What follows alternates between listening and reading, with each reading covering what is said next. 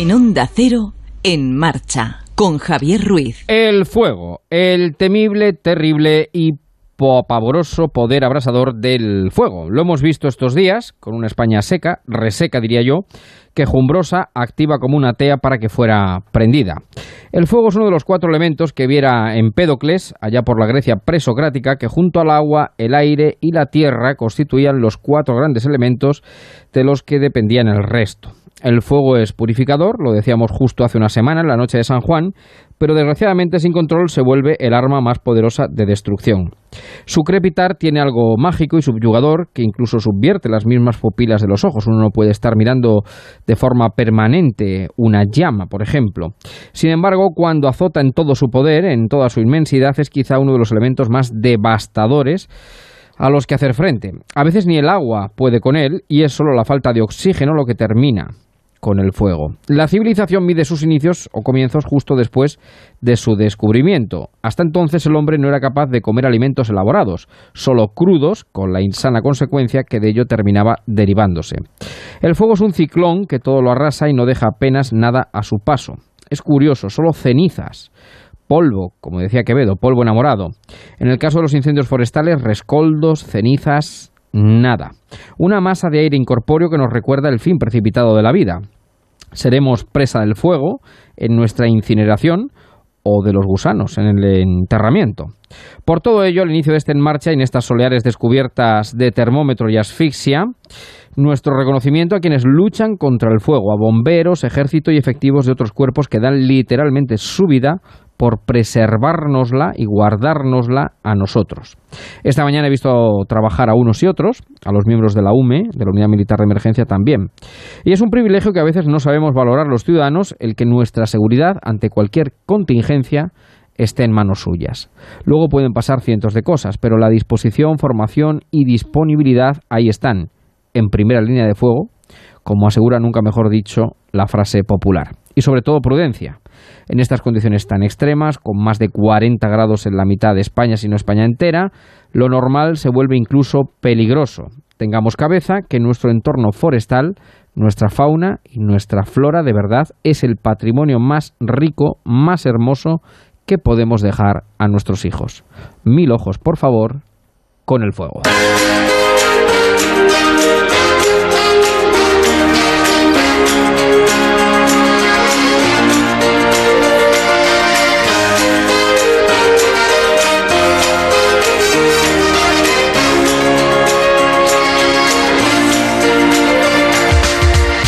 En marcha, Javier Ruiz.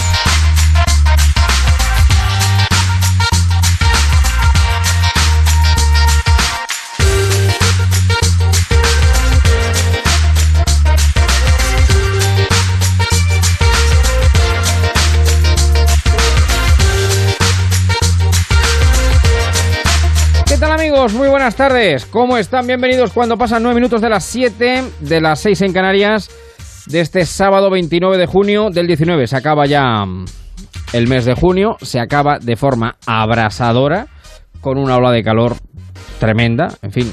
Eh, ya sé que si está usted en La Coruña, probablemente, pues diga, pues a lo mejor no, no es para tanto, ¿no? Pero lo que es la parte este y los valles de los ríos del Tajo, Guadiana, Guadalquivir, bueno, quizá en, Andalucía no tanto, porque están más acostumbrados, pero eh, uno que les habla desde Toledo eh, ha sido verdaderamente tremendo, unas circunstancias extremas, de ahí el incendio, por ejemplo, ayer en Toledo, eh, o el de Almorox, que ha pasado en la Comunidad de Madrid. bueno, mm, verdaderamente circunstancias extremas, pues son 40, 42, 43 grados con rachas de viento de este viento sahariano caliente que viene, que es un azote, es un bofetón eh, de 50 y 60 y 70 kilómetros por hora, que es verdaderamente eh, pavoroso. Por eso digo que eh, muchas veces es un milagro que no pasen más cosas y desde luego bomberos, UME, ejército, todos estos profesionales que están que a veces pasan desapercibidos, que no echamos cuenta, eh, hay que quitarse el sombrero ante ellos porque eh, se juegan la vida y son los responsables de que muchas veces, bueno, pues las desgracias no vayan a más. Así que mucha prudencia, insisto, porque mucha parte de España es una tea. Eh, y bueno, mm, fíjense que en algunos casos es, por ejemplo, la chispa de una cosechadora la que puede prender un fuego. Eh, pero mm, que de ahí que incluso se hagan recomendaciones para las horas centrales del día, no a la gente del campo que no salga precisamente con maquinaria, pero ya no les digo eh, imprudentes y bueno, por supuesto ya de piromanos no quieren hablar, pero vamos, el patrimonio fundamental que tenemos es nuestro entorno para dejar a nuestros hijos y no hay cosa más desoladora que ver un campo de cenizas donde antes fue o un vergel, o si no un vergel, un campo de encinas un campo de pinos es verdaderamente tremendo. Bueno, vamos a estar juntos hasta las 9, dos horitas en marcha esta tarde de sábado. ¡Qué bien, qué alegría y qué alboroto! Otro perrito piloto, naturalmente, llegando al Ecuador del año. Oiga, que nos hemos merendado la mitad del 19. Ha caído, ha caído la mitad del 19. Es la noticia. Que ya se sabía, bueno, pero a lo mejor no se ha dado cuenta. ¿Se acuerda usted del propósito de año que hizo el 1 de enero? Pues ya se la ha pasado medio año. Así que póngaselo para el 1 de julio, que es lunes. Y póngase a ello, porque se le, pasa, se le pasa, es que esto se va, se va, se va. Esto se va rápido y no hay desde luego quien lo, quien lo pare. Como digo, dos horas en marcha en esta tarde de sábado con muchas teclas y muchos palos que tocar. Eh, que ahora vamos a ir contándoles y también, bueno, toda la actualidad del día como es habitual en nuestra nueva parte final, en nuestro lobby con festivales, con remedios contra el calor de todo tipo, los más directos los más refrescantes, pero también los más espirituales, festivales, en fin, que tenemos mucha tela que cortar en esta tarde de sábado. Sábado 29, que es San Pedro y San Pablo. Así que felicidades a todos los Pedros, a todos los Pablos, Pablitos, Pabletes, que decía nuestro clásico García. Eh, bueno, y a los pedruscos y pedrujitos, que también le decía. Eso lo decía Roca, ya cuando fue presidente de la federación más tarde que Pablo Porta. Eh, es lo que tiene haber escuchado la radio tan, tan de joven y tan de pequeño. Mm, Pedro Pablos, en fin, a todos aquellos que celebran su onomástica, muchas felicidades. Como siempre nos gusta empezar con música. Recordamos que hay un grupo de Facebook que reúne a los oyentes de este programa los más persistentes, que son como el Guadiana, que aparece y desaparece. Eh, se trata del grupo de En Marcha con Javier Ruiz. Nos buscan como grupo de Facebook, En Marcha con Javier Ruiz. Y ahí estamos, eh, nosotros y todo el grupo de amigos, de oyentes que tiene, de seguidores que tiene el programa. Siempre nos gusta empezar con música y siendo Pedro y Pablo, me podemos empezar con los Picapiedra, pero eso lo dejamos para el final. Pero vamos a empezar con el Pedro más famoso de la historia de la música.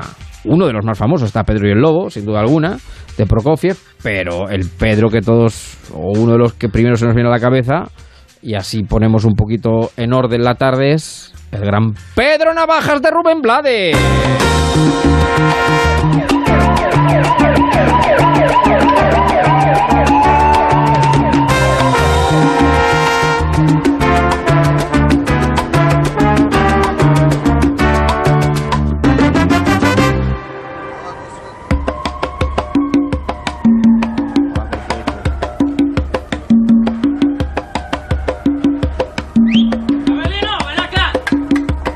Por la esquina del viejo barrio lo vi pasar con el tumbao que tienen los guapos al caminar. Las manos siempre en los bolsillos de su gabán. Pa' que no sepan en cuál de ellas lleva el puñal.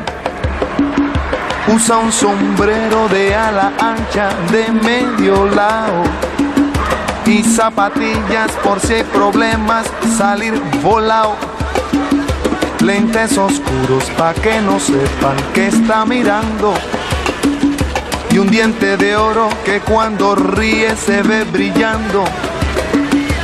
Como a tres cuadras de aquella esquina, una mujer va recorriendo la acera entera por quinta vez y en un zaguán entra y se da un trago para olvidar que el día está flojo y no hay clientes para trabajar. Un carro pasa muy despacito por la avenida.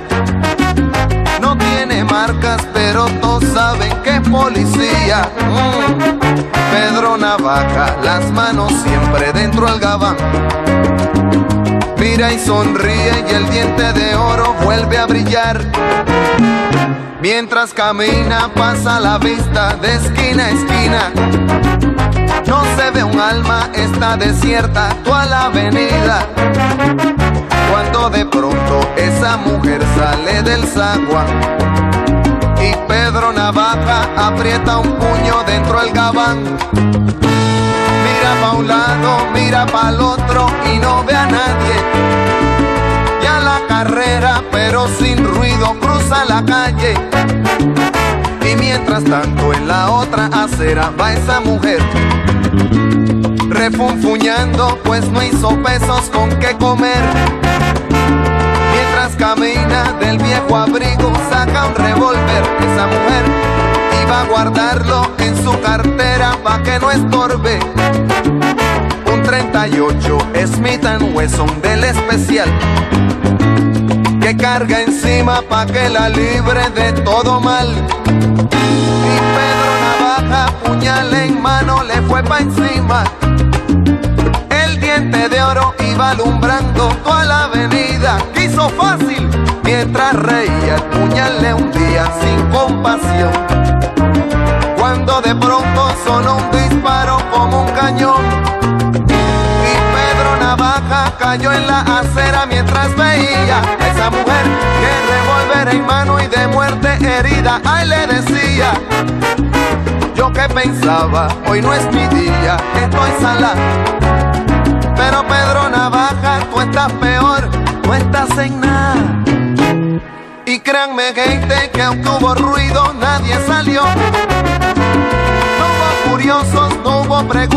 Nadie lloró. Solo un borracho con los dos muertos se tropezó.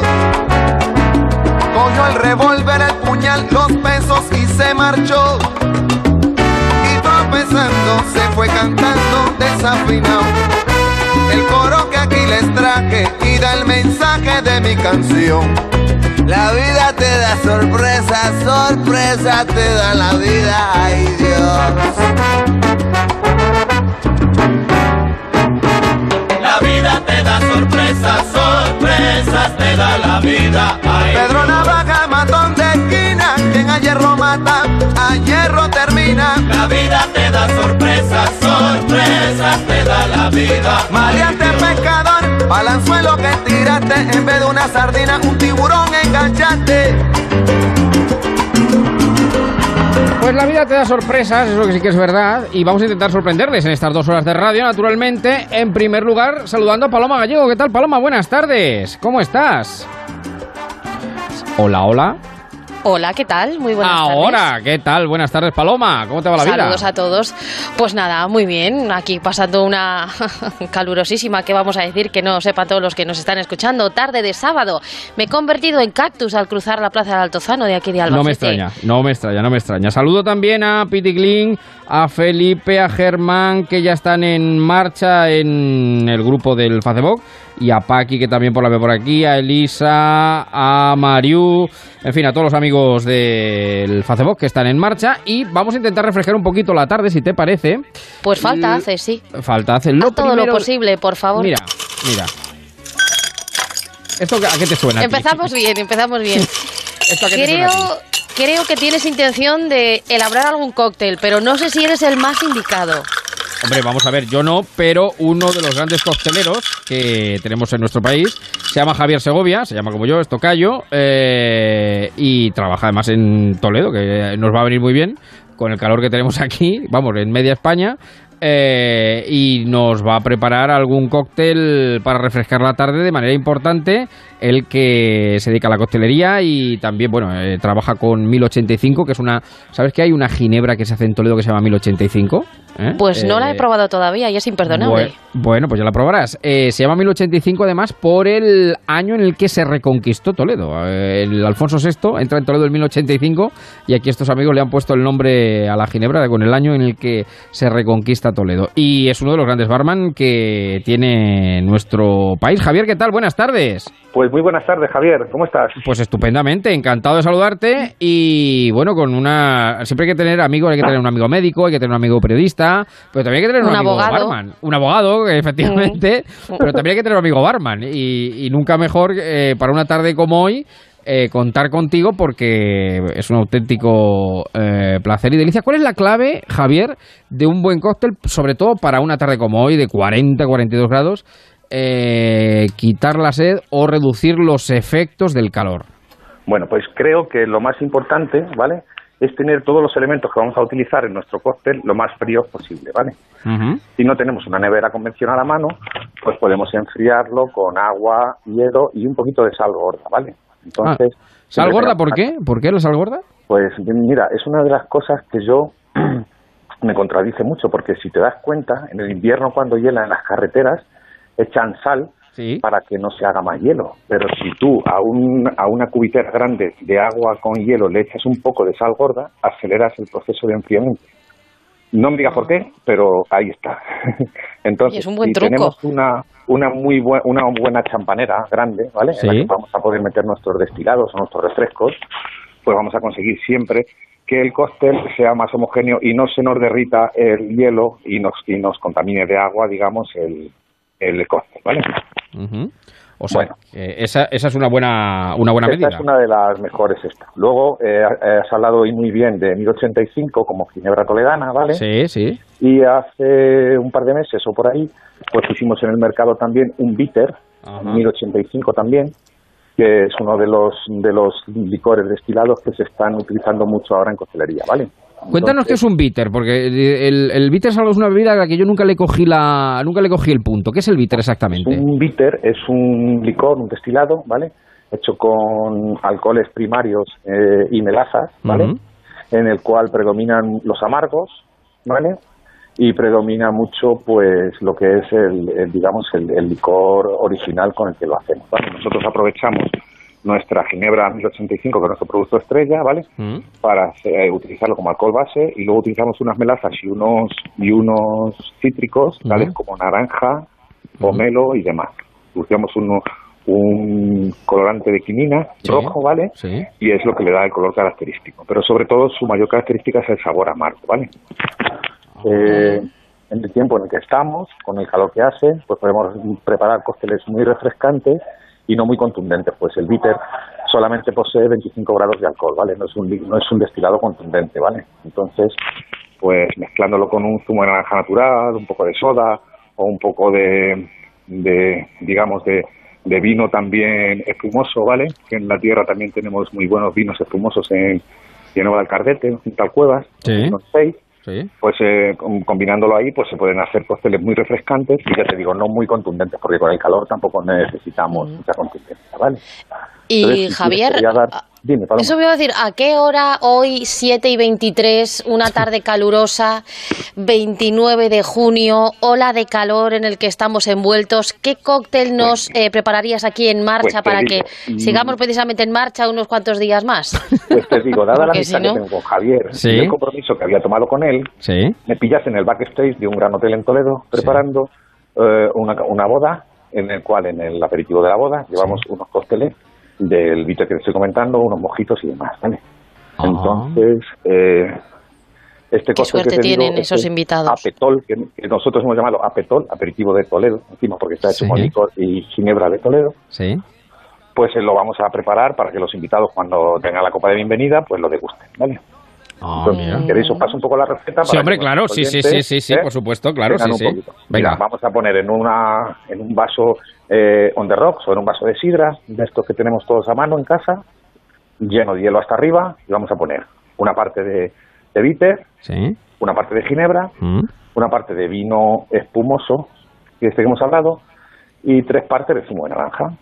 Lo vamos a agitar con una pajita o con un agitador si tenemos. Le vamos a incorporar una, una rodaja de, de naranja generosa Mm. y a degustar. Muy sencillo, Facilito, Fácil facilito, facilito. Sí, sí, muy sí. fácil y súper refrescante y súper bueno, ¿vale? Bueno, pues mira, nos vamos a quedar con él porque tenemos tarde por delante. eh, y luego la, la coctelería, que tampoco nadie se engañe, que decir, hay con y sin alcohol. Que decir, que los hay puristas del sin alcohol, que Pues también los se puede hacer. sin alcohol, yo recomendaría eh, ahora mismo, según está la tarde, un San Francisco. Oh, qué bonito, qué, bueno el San Francisco. Sí, totalmente sí, sí. clásica, pero que no pasa de moda, al igual que la costelería, ¿vale? Sí, sí. y que vamos a poner una parte de granadina, dos partes de zumo de naranja, dos partes de zumo de piña, una parte de zumo de melocotón y una parte de zumo de limón. Muy Ajá. bien agitado Sí. y tenemos el refresco perfecto, sin gas, sin azúcares añadidos, siempre con zumo, hablamos con zumo de naranja, o sea, con zumos naturales, Mm. ¿vale? y no tenemos ni azúcares añadidos ni nada por ahí. Súper sano, súper saludable y súper refrescante. Bueno, Javier, yo me pues- imagino que hasta llegar a esta receta final eh, pruebas mucho, eh, combinas muchos sabores. Tú lo catas todo. ¿Cómo acabas después de una sesión así de mezcla y de pruebas? Bueno, Paloma, no sé si conocerás algún catador de vinos también. pero Sí, hay quien, hay quien lo escupe, hay quien no. pues yo no lo escupo, ¿vale? Pero tampoco me tomo el Un entero, poquito, hay que probar, claro, hay que probarlo, entero. claro, claro, claro, claro. Siempre tienes que probar, ¿no? Pues para ver cómo se te queda en boca, cómo termina, si te has pasado de amargo, si te has pasado de dulce, si te Claro. has pasado de alcohol. Esas, esas cosas tienes Bueno. siempre que, que un poco investigar con ellas, ¿sabes? Bueno. Yo tengo Y una, siempre, una- siempre que hablamos, te han dicho muchas veces que te, que te que recuerdas al de la película de cóctel a Tom Cruise. Esos eh, tirabuzones carpados que hacía con las eh, cocteleras y demás, ¿son posibles? ¿Tú lo haces o eso está a ah, cosa, anticuado? Javier, Javier me conoce mucho, soy Sí. muy clásico, soy Sí. un poco enemigo de las florituras Sí, sí, sí. y sobre todo muy enemigo de los concursos, ¿vale? Me gusta que mi- a mis cócteles me los puntúen mis clientes, mis amigos y para la gente que trabajo. Es un costelero sobrio, es un costelero sobrio en ese sentido. Javier me ha visto, Javier me ha visto en, verdad, acción, en acción, en acción, alguna sí, cosa, sí, en sí. algún taller, en alguna historia y soy muy... Pero el resultado es redondo, no lo siguiente. Eso es, eso es verdad, eso es verdad, eso es verdad. Que te comentaba Paloma que siempre que dices de cata y demás, yo utilizo mucho y le voy a hacer como homenaje a ellos también porque me sufren. Eh, en casa vivo en una comunidad de vecinos en la que tenemos pues una piscina común, ¿vale? Mm. Y siempre los domingos es un día porque no trabajo y los domingos por la tarde de verano pues hacemos una reunión pues los vecinos, pues siempre en la piscina alrededor de los niños y demás tal y aprovecho pues para hacer ahí y es mi laboratorio, digamos, ¿no? Ah, los tiene de conejillo de No India. puedo Eh, creer, pero qué maravilla. Pues Porque oye, a que- ellos les encanta y a mí también. pues Este qué lástima no de- ser vecino de Javier. qué no Claro, hay que, Javier. ahora hay que buscar cuando busquemos casa, claro. Claro, claro, claro. Bueno, pues costelería fina para alegrar y para refrescar esta tarde de 40 grados. Javier Segovia, que es eh, barman costelero de aquí de Toledo, de además eh, ligado a 1085, una ginebra espléndida que se hace aquí en Toledo. Eh, no solamente los eh, ingleses saben hacer ginebra, ya saben hacer muy, otros muchos y aquí en Toledo también la hacen y muy buena. Y muy Pues, buena. Claro que sí, claro que sí. Pues querido Javier, eh, te agradezco mucho que nos hayas atendido y feliz verano. Un abrazo enorme, cuídate mucho. Siempre es un placer de estar con vosotros y pasar un rato. Muy Oh. amable, muchas gracias Javier y cuando quieras, ¿vale? Un abrazo grandísimo, un saludo. Un abrazo amigo. Bueno, son las 7 y 28. Te voy a decir una cosa, Paloma, eh, porque cualquier momento es bueno para instalarse una alarma de Securitas Direct, pero ahora que llega el verano, con mucha más razón. Para irte tranquilo de vacaciones, sabiendo que tu casa la dejas protegida. Para instalártela en tu casa de la playa o de la montaña, para que después del verano, cuando la dejes vacía durante varios meses, no pueda meterse nadie a vivir o a robarte. Para que tu Paloma y tu familia estéis siempre protegidos por la empresa líder de alarmas con el mayor número de expertos en seguridad. Porque en Securitas Direct protegen lo que más importa. Llame usted gratis al 900 45 45 45 o calcule online en securitasdirect.es recordando que el teléfono de contacto es el 945 45 45.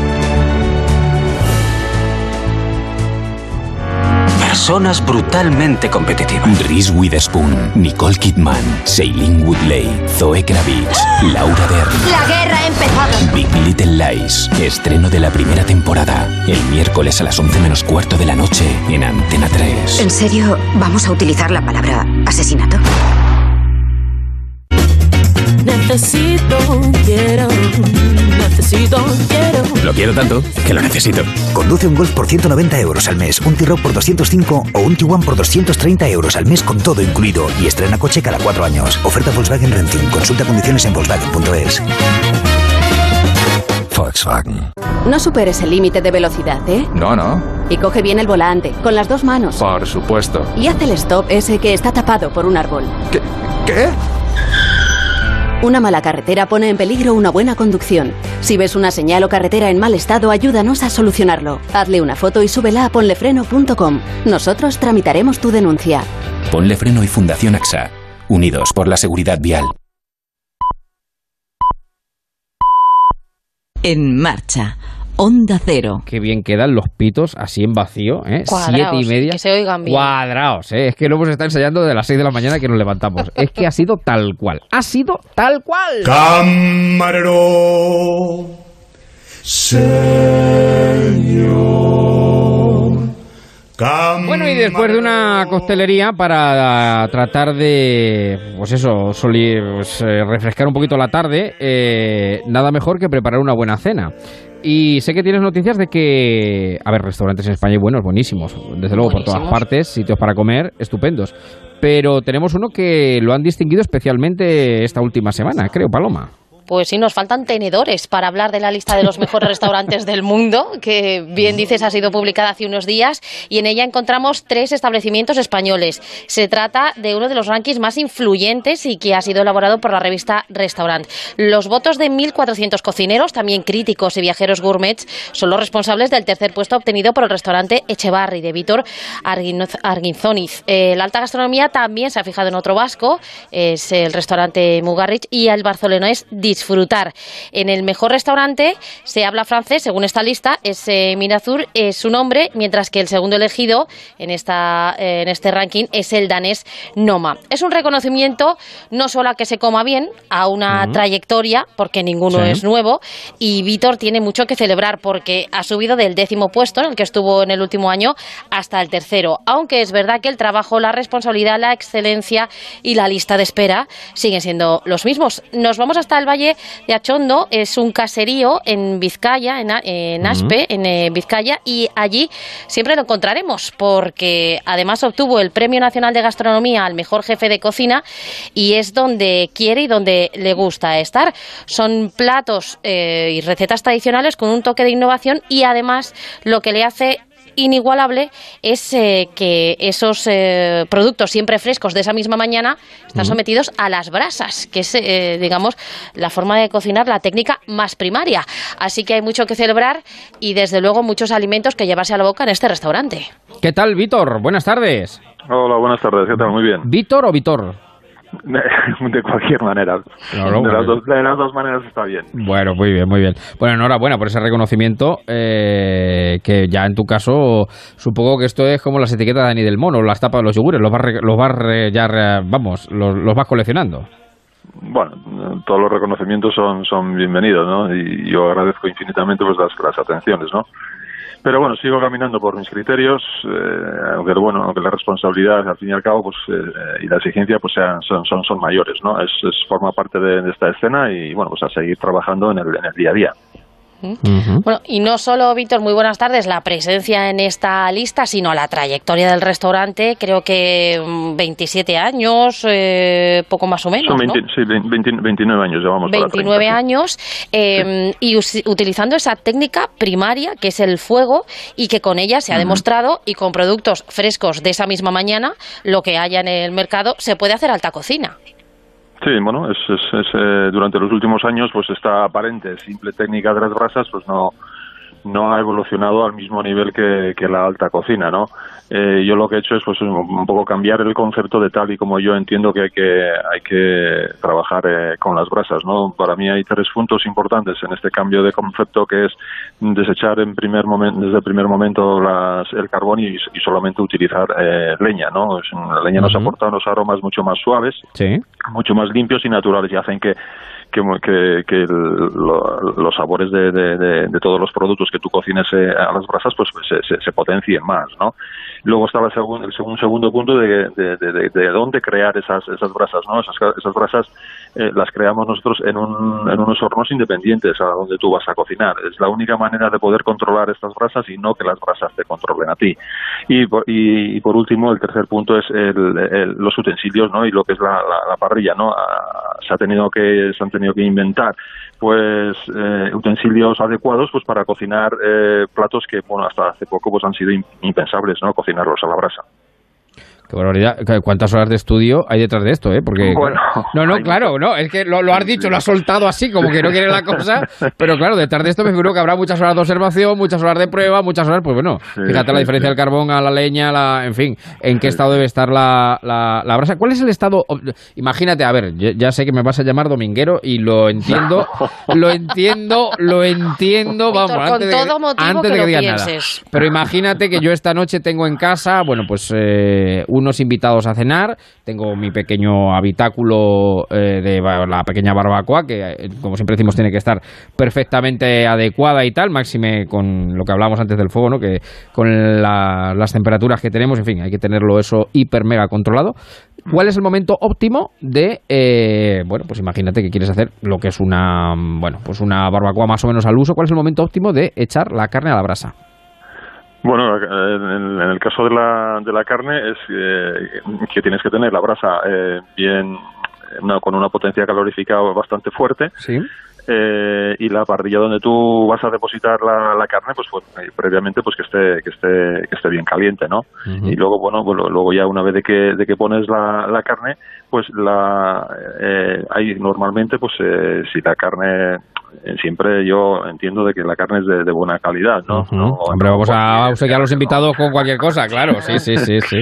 Entonces eso nos va, se- la grasa que, que se nos caiga encima de las Sí. brasas, pues nos va nos va a crear una, una llama, ¿no? Que es lógico, ¿no? Entonces eh, mm, la, la llama nos va a marcar la altura a la que tenemos que cocinar nosotros la, eh, la carne. La llama le tiene que ac- acariciar por su por su parte inferior a la carne y esa es a la altura a la que tenemos que cocinar la, la carne. Bueno, pues Muy apuntado queda para todos aquellos que estén preparando barbacoa esta noche. Eso es, eso es. eso. Y, y, Víctor, ¿hay algún eh, producto al que hayáis descubierto que se le puede sacar más rendimiento, eh, más sabor eh, con la brasa? ¿Cuál es vuestro vuestro plato estrella? Porque la carne, digamos que estamos todos no- estamos más acostumbrados, pero ¿hay algún producto al que le hayáis descubierto un valor gracias a la brasa?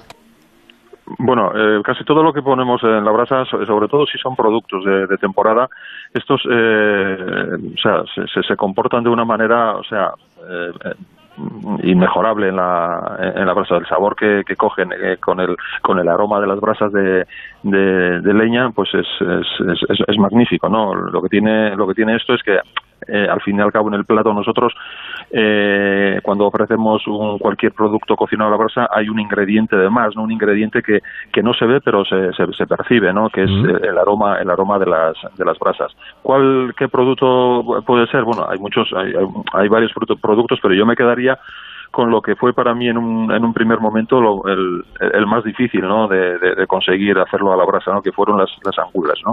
Oh. Entonces ese, ese, ese, ese fue diga- digamos el, el plato Bueno, más... me, me estás dejando, me estás dejando, vamos, eh, o sea, las angulas se pueden hacer a la brasa. Sí, sí, sí, las, las angulas Pero se es un la trabajo muy delicado, es, ¿no? ¿Es para darle premios o no es para darle premios? Esto? Mejor parrillero del mundo. qué barbaridad, qué barbaridad, qué observación, qué capacidad para, para hacerlo y hacerlo bien, ¿no? Muy bien, eh, de forma, de forma Sí, excelente. bueno, y luego, luego a partir de ahí, pues a partir de las angulas, bueno, ya vas, vas, vas evolucionando lógicamente, eh, eh, buscando siempre productos excelsos y bueno, y de de los últimos, pues, pues te puedo nombrar pues una, una yema de huevo a la brasa. ¿Eh? También. Es, sí, es también ah, es algo, algo magnífico. Pero, ¿y las angulas le das la vuelta una a una o cómo lo haces? No, bueno, es Porque que- claro, entre lo que valen, lo pequeñitas que Sí, son y demás, sí, sí. me estoy hasta agobiando. No eres, no, no- no eres la primera que me haces esa Que lo pregunta, menos mal, porque me da un poco de vergüenza, pero no podía quedarme con la duda. No, Me nosotros... está dando un golpecito de calor. No, lo que, lo que hacemos con... Buena con pregunta, angulas- buena pregunta. Sí, sí, no, lo que hacemos con las ángulas eh, sencillamente es primero eh, que la angula esté viva en el momento que, que el cliente lo pida eh, en la mesa, ¿no? Es, eh, o sea, ofrecemos ahí ese frescor de, de- de un, de un producto que vamos a vamos a servir en, en, en- en pocas horas. Entonces matarlos en ese momento, eh, limpiarlos y ya solamente tienen una, una sola cocción, eh, cosa que hasta hace poco pues no, eh, las angulas siempre han tenido dos cocciones que yo no, no le encontraba ningún sentido, ¿no? Porque siempre estaban primero eh, cocidos y luego cuando pedía el cliente los salteaban, que cosa que no tiene, no tiene, no tenía para mí ni un, ni sentido. Y lo que, lo que, lo que había que hacer era, claro, para, para no ponerlas de una en una en la brasa, entonces hay que buscar un utensilio eh, adecuado pues para, para cocinar encima de las brasas. Ese utensilio, ¿cuál es? Pues una, una sartén de malla metálica donde nosotros podamos saltear las angulas en, en, en pocos segundos y, y, y no hay y no hay nada más. Madre mía, qué capacidad, qué capacidad de, de observación, qué destreza y... Me quedo y desde luego, qué tranquila sabiéndolo, Qué. Víctor. Qué, qué- qué curioso. Oye, ¿y ¿cómo Bueno. se lleva la ola de calor al lado de las brasas? Porque estamos hablando todos del calor, pero tienes Sí, que cocinar, sí, hacer todos los es- servicios todos los sí, días. Sí, sí, eso es lo, eso es lo peor, lo peor sobre todo eh, estos días que hay, que hay, que hay este calor, ¿no? Eh, lo, lo, lo peor que se lleva, ¿no? Pero bueno, eh, se pasa, se suda y bueno, beber mucha agua y, y- y disfrutar de lo que de lo que haces, aunque haya calor haya frío. Bueno, pues ahí queda el restaurante Echevarri eh, de Víctor Arguinzoni y bueno, quien lo quiera, quien tenga curiosidad, pues eh, puede buscarlo en internet, acercarse y disfrutar pues de... Sí, pero que vaya es- con tiempo, ¿eh? Que Sí, sí, hay larga sí, lista sí, de sí, espera. sí, sí, sin duda, sin duda, sin duda. Pues Víctor, mil gracias por atendernos en esta tarde de sábado. Un abrazo A- enorme. A ustedes un abrazo, gracias. Un saludo. Son menos 20 las 8. Un segundito. Ponte en marcha con Onda Cero.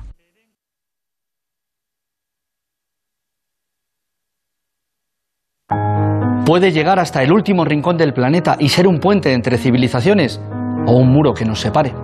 En el mundo hay más de 4.000 millones de personas sin conexión. La tecnología tiene dos caras. Por un uso responsable, levanta la cabeza. Levanta la cabeza, una iniciativa de A3 Media y Digilosofía, la filosofía digital del Santander. Onda Cero Madrid, 98.0 FM. ¿Sabías que Casa Matachín ya es Aldelis? Una marca innovadora para las familias que disfrutan comiendo y cuidan de su alimentación. Sus recetas están elaboradas con carne de pollo y de pavo. Hamburguesas, chuletas de pavo al ajillo, croquetas de pollo y jamón. Aldelis. Ingredientes excelentes, alimentos deliciosos. El verano es más verano en las nuevas terrazas del Centro Comercial Arturo Soria Plaza. Un lugar tranquilo, relajante y con buen ambiente. Ven a las terrazas del centro comercial Arturo Soria Plaza. Tendrás DJs y conciertos en directo gratuitos todos los martes y jueves a partir de las 9 de la noche. Infórmate en www.arturosoriaplaza.es. Couzapin, cocina asturiana actualizada, donde los mejores productos de la despensa asturiana son los protagonistas. Calle Menorca 33, restaurante Muebles Adama presenta. Gran liquidación por cambio de exposición. Sí, en Muebles Adama dan paso a la nueva exposición y liquidan la anterior con descuentos de hasta el 50%. No puede dejar escapar esta oportunidad de encontrar todo lo que busque para amueblar su casa. General Ricardo 190 y mueblesadama.com. Apuesto a que siempre has querido ser voluntario en una causa solidaria. Esta es tu oportunidad. A3 Media y Cooperación Internacional ONG llevan más de una década celebrando el Día Solidario de las Empresas. Una iniciativa dirigida a todas las empresas, grandes y pequeñas, para que colaboren con sus voluntarios en proyectos de ayuda a los colectivos más vulnerables.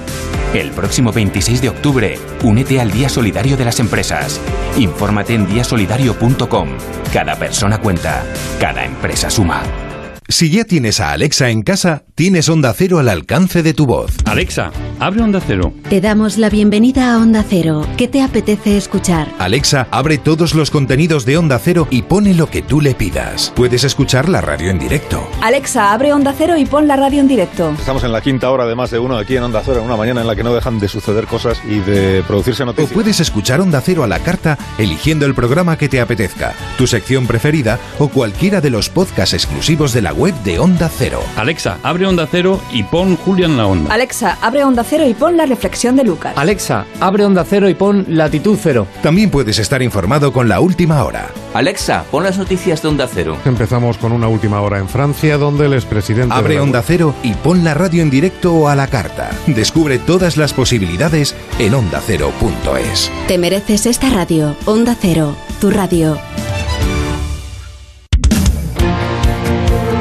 98.0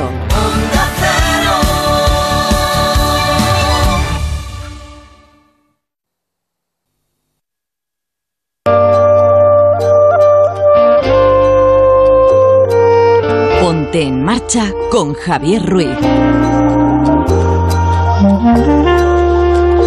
Pues son casi las 8 menos cuarto. Hemos hablado de coctelería, hemos hablado de comer, de buena comida. Y vamos a hablar también de cómo pasar una tarde de calor como esta. Vamos a hablar de libros y en concreto de librerías, que también, bueno, es una buena forma de perderse y de buscar un buen libro para este verano tórrido, Paloma. Pues sí, podría ser además un misterio conocer cómo esas librerías de barrio, esas librerías pequeñas en las que hemos encontrado tantos títulos que nos han acompañado, por ejemplo, en muchos veranos, sobreviven. Hay muchas que han lanzado un SOS. Recordamos el caso de Bercana en Madrid, que inició un crowdfunding para evitar el cierre. En Zamora, la librería más veterana, que tenía 118 años, eh, se traspasó, se muret. Y allí mismo, también en Zamora, otra librería, Miguel Núñez, echó el cierre por jubilación, pero encontró quien continuara con el negocio, por lo que se evitó ese cierre. Bueno, pues en esta misma situación se encuentra la librería Saltés, en Huelva. Es templo de los amantes de los libros que abrió sus puertas en 1972. Se, se está buscando a alguien que quiera mantener esas estanterías llenas de libros, los escaparates repletos de títulos y los pasillos colectores llenos de curiosidad. Pilar Soler se jubila, que ya se lo merece, eh, y busca a alguien que quiera mantener la librería abierta. Son muchos los que eh, quieren que esta característica librería con una fachada azul preciosa pues continúe abierta en la calle Ciudad de Aracena de Huelva. Así que a ver si entre todos encontramos a quien continúe con la librería Saltés. Bueno, que está con nosotros su responsable, ¿no? Pilar, Pilar Soler. ¿Qué tal, Pilar? Buenas tardes. Hola, muy buenas tardes. Bueno, eh, ¿qué hace falta para mantener la librería en pie, Pilar? Bueno, pues haría falta que haría falta un relevo, ¿no? Yo creo que ya ya he cumplido, ¿no? Ya son muchos años y claro, me gustaría que la librería sigui- siguiera abierta por mí, por Huelva, por todos los amigos tan tan cercanos que, que he tenido y que me han apoyado durante todos estos años. ¿Cuántos que, años? Es, que es muy triste que una librería cierre, Cierre, ¿no? sin duda. Otra más en España, sería horrible. ¿Cuántos años lleva la librería Saltés? Pues mira, la librería se abrió en 1972.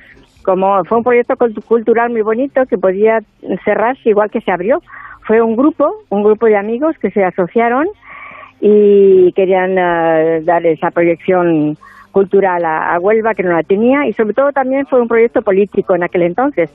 Aquello era fue en plena dictadura y era fue se convirtió en un lugar de reunión cuando se cerraba al público. Había reuniones clandestinas allí no hablando sobre la situación política del momento.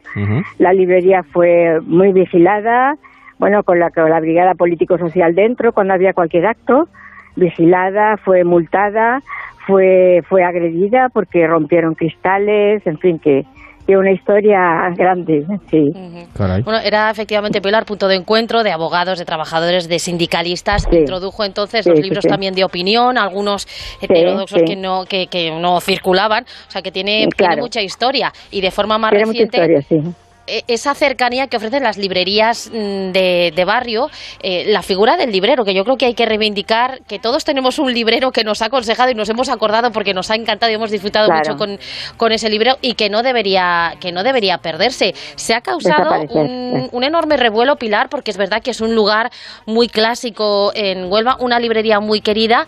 Yo no sé si ya, eh, dado ese revuelo, ¿Hay lista de espero algún candidato eh, para que pueda continuar con Saltés?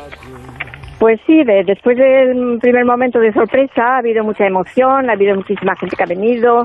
Se han- ayer hubo una tertulia allí, ¿no? Organizada por Canal Sur Radio y todo muy muy entrañable, ¿no? Entonces sí, bueno, ha, ha habido mucha gente que ha dicho, avísame si hay alguien que quiere formar una cooperativa, una asociación, avísame y, que hay mucha gente dispuesta, ¿no? Y luego otros que nos han enviado correos a los que tenemos que contestar, por supuesto. Mm, Claro, concreto no es muy pronto todavía. Yo ya les he dicho que yo no voy a cerrar, no voy a echar el cerrojo así de la noche a la mañana. Yo esto voy a esperar el tiempo que sea necesario, después de todos los que han pasado. No tengo prisa. y bueno, esperemos que haya una continuación, que es lo que todos queremos. Bueno, porque la verdad es que le- es cierto que los que, en fin, lo que leemos de forma asidua, sí que eh, muchas veces nos dejamos guiar, vamos ya buscando cosas concretas, pero donde está un buen librero o una buena librera, eh, siempre, en fin, son puntos a favor, porque como decía antes Paloma, eh, pues mira, o, o esta edición no te la lleves, llévate esta otra, si vas buscando esto, vas buscando lo otro, que en eso, desgraciadamente, van quedando pocos, eh, pocos lugares para ello. Pues sí, pues sí. Es un lugar eso de, de consejo, cosa que no se puede encontrar, mm, por ejemplo, con- en Internet, ¿no? Aunque tenga muchas ventajas, por supuesto. Pero, pero claro, el- el- la cercanía con el librero, la charla, mm, que hablamos de todo, nos conocemos, ¿no? Nos conocemos mucho porque somos, vivimos en el barrio, ¿no? Y bueno, mucha gente de fuera, por ejemplo, gente que viene de Madrid, de vacaciones, de Extremadura, de, de cualquier sitio, y siempre dicen, ay, tenía miedo de no encontrarme la librería abierta, ¿no? O sea, eso es muy esperanzador. Y sobre todo, aparte del consejo y tal, eh, es muy importante, a mí siempre me ha gustado mucho que es un lugar de, de encuentro, ¿no? Muchísima gente que hace tiempo que no se ve, ay, ¿qué hay de tu vida? ¿Cuánto tiempo que no nos vemos? Y allí se vuelven a encontrar porque es un lugar al que volver siempre, ¿no? Donde siempre puedes encontrar un amigo y un consejo y un buen libro, por supuesto, ¿no? Y ojear y pasarte allí el tiempo que quieras, ¿no? Ojeando libros sin, sin compromiso. Todo eso es muy, es muy, muy bonito, muy entrañable.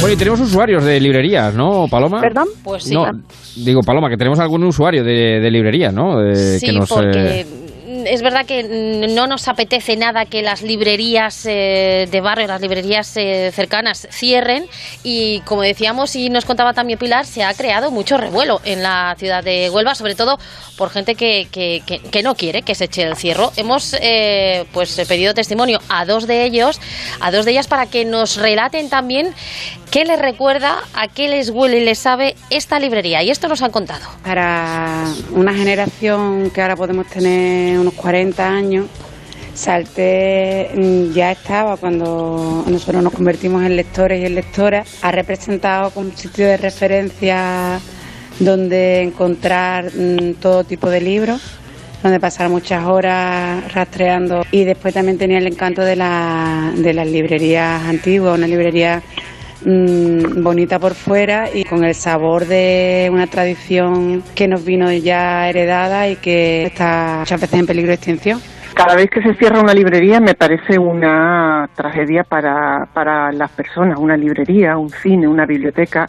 En el caso de Pilar, que tiene su jubilación más que merecida, porque lleva tantos años en Huelva, cuando no había ninguna librería, cuando ha habido otras librerías, no ha habido un solo libro que le haya pedido que no me lo haya localizado, hasta el más difícil del mundo, con un rigor y una puntualidad exacta. Yo misma me haría cargo de la librería si pudiera, ojalá alguien en Huelva pueda hacerse cargo de esa librería, porque Saltés es mucho más que una librería en Huelva, es una institución cultural.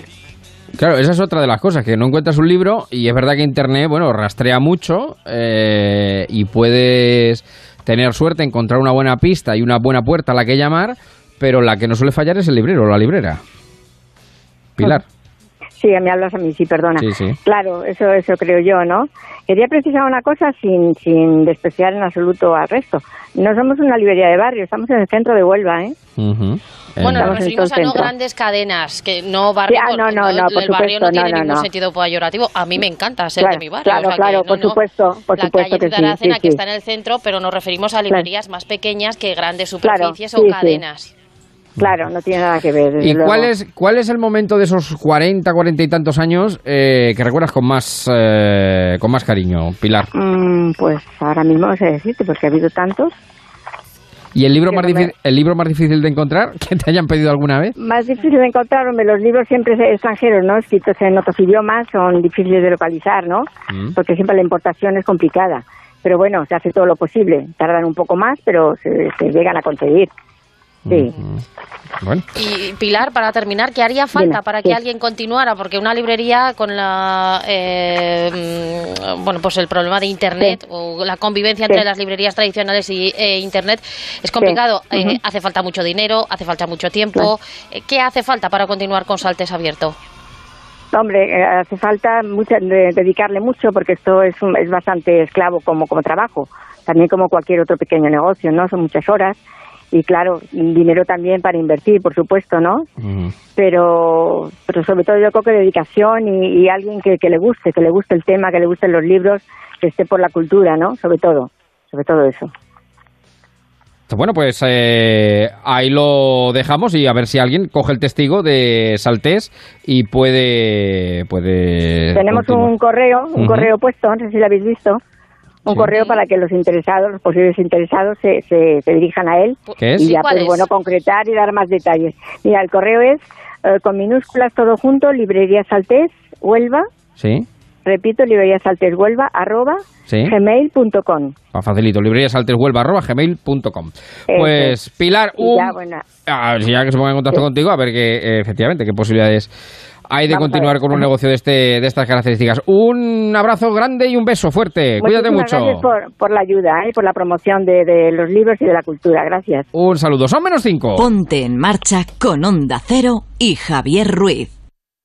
Por tu seguridad y la de todos, antes de la operación salida es necesario tener el coche a punto y evitar así cualquier imprevisto.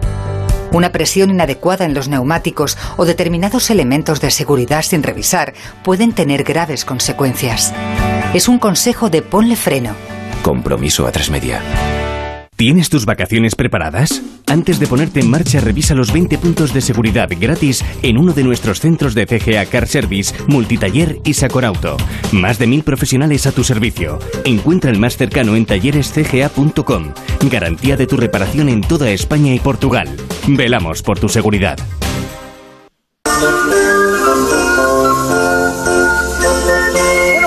Muy agradable que hemos echado aquí para el alimento del cuerpo, del espíritu. Y antes de despedir a Paloma, nos recomienda. Bueno, hay muchos festivales eh, en España. El otro día hablábamos de algunos. Hoy hablamos de teatro, por ejemplo, para una tarde de tanto calor. ¿Qué se puede hacer? Pues teatro al aire libre, ¿no? Por ejemplo. Sí, sí, hay un lugar donde el calor no va a pesar tanto esta noche, es el Festival de Teatro Clásico de Chinchilla, en el claustro de Santo Domingo, maravilloso, un pre- pueblo precioso aquí en Albacete, y Mm. eh, se está celebrando esa vigésimo cuarta edición del Festival de Teatro Clásico. Hoy se va a representar la obra Las Mujeres Sabias de Molière, los clásicos que no pasan nunca de moda, que están más vigentes que nunca, y con esta obra, además, con un toque contemporáneo que han querido dar desde Vértice, desde la compañía que va a poner en escena esta obra. Y tenemos a su actriz y productora, que es Teresa Ases. ¿Qué tal, Teresa? Buenas tardes. Hola, buenas tardes, ¿qué tal? Bueno, eh, gracias por atendernos porque a qué hora empezáis la función. Pues empezamos en dos horas y media, sí, estamos ya dando los últimos detalles antes de, de la función. Las mujeres sabias de Molière. ¿Cuánto tiempo lleváis con ella? Bueno, pues nosotros estrenamos el pasado 13 de julio en el Festival de Teatro Clásico de Olmedo y a partir de ahí, bueno, pues ya de festival en festival y, y muy contentos con, con todo el resultado que está dando nuestra función, está dando muchas alegrías. ¿Y cómo se presenta el verano? ¿Cómo se presenta el verano de festivales? ¿Lo tenéis bien cargadito o no? Pues el fe- sí, sí, sí, tenemos varios festivales, estaremos por la zona del sur, por Chiclana, Jerez y esas zonas, y luego estaremos en Castilla y León, en Ciudad Rodrigo, en la Feria de Teatro. Ah, bueno, pues bastante completo, sí, sí. De completo, sí. En lugares donde no hace calor tampoco, pero bueno, es lo que toca en verano. Es una es una comedia, Teresa, burlona, ¿verdad? Eh, con Además, habéis incorporado música y le habéis dado un toque contemporáneo, que los clásicos decimos que nunca mueren y qué maravilla, pero así también se trata de acercarlo a- al gran público, ¿no? Claro que sí, nosotros hemos intentado totalmente romper con ese mito de las obras clásicas son una reliquia de museo, la hemos contemporanizado totalmente y hemos metido eh, muchísimas canciones que, que amenizan y que, que incluyen totalmente a todos esos temas universales que me has dicho que son totalmente contemporáneos del día al día. Bueno, pues eh, la cita es hoy en Chinchilla, por cierto, un pueblo precioso, de donde era... Y el claustro también, menudo sí, escenario, sí, ¿eh, sí, sí, Teresa? el- Una maravilla, una era- maravilla, es un regalo. de donde era el gran Constantino Romero, que no se olvide uno de los grandes de la radio y de la televisión, y un pueblo precioso, dicho sea de paso. Pues Las Sí. mujeres sabias de Molière, eh, uno de los clásicos, el verano es también para clásicos, naturalmente, y para disfrutarlos. Pues eh, gracias por atendernos un poquito antes de empezar. Un beso. Gracias a vosotros. Un beso, Teresa, gracias a ti. Bueno, pues muy bien, porque me has traído costelería, me has traído brasas, me has traído Tenemos el plan condumio. completo. Sí, sí, plan completo de, de sábado tarde. Es estupendo, eh, es maravilloso. ¿Y tú qué vas a hacer con tu cuerpo a partir de ahora? Pues mira, eh, me estoy acordando mucho y por cierto mando un saludo a todos los oyentes y a los facebookeros que están des- eh, eh, que están en la playa, pero les mando un saludo todavía mayor a los que no están en la playa ni en la piscina ni tienen ninguna parte de su cuerpo a remojo. De todos Dice- ellos eh, sí, me acuerdo sí. especialmente y yo no tengo piscina en la que sumergirme, desgraciadamente. Dice, hace tanto calor que mi rumba se ha bebido el agua del perro. Bueno, hay otro meme que dice un décimo mandamiento veraniego, soplaos los unos a los otros. Sí, sí, sí, sí, ciertamente, ciertamente. Bueno, hemos intentado en esta primera hora quitar un poquito, paliar los efectos del calor. Luego después vamos a escuchar también buena música, porque estamos en tiempo de festivales de música en este caso. Tendremos también nuestro lobby, repasamos la actualidad del día y te despediría, pues mira, mira, te voy a despedir para que te veas fresquita. Mira, mira, mira, mira, mira, mira. Ahí lo llevas. Este para ti, especial. Este para pues ti. no lo estoy notando. No especial, especial. Póngase algo fresquito, que sigue la radio, sigue Onda Cero. Paloma, un beso grandísimo. Un beso, Cuídate. Después otra horita más en marcha. Ahora noticias de las 8. Qué rico, qué fresquito, madre mía.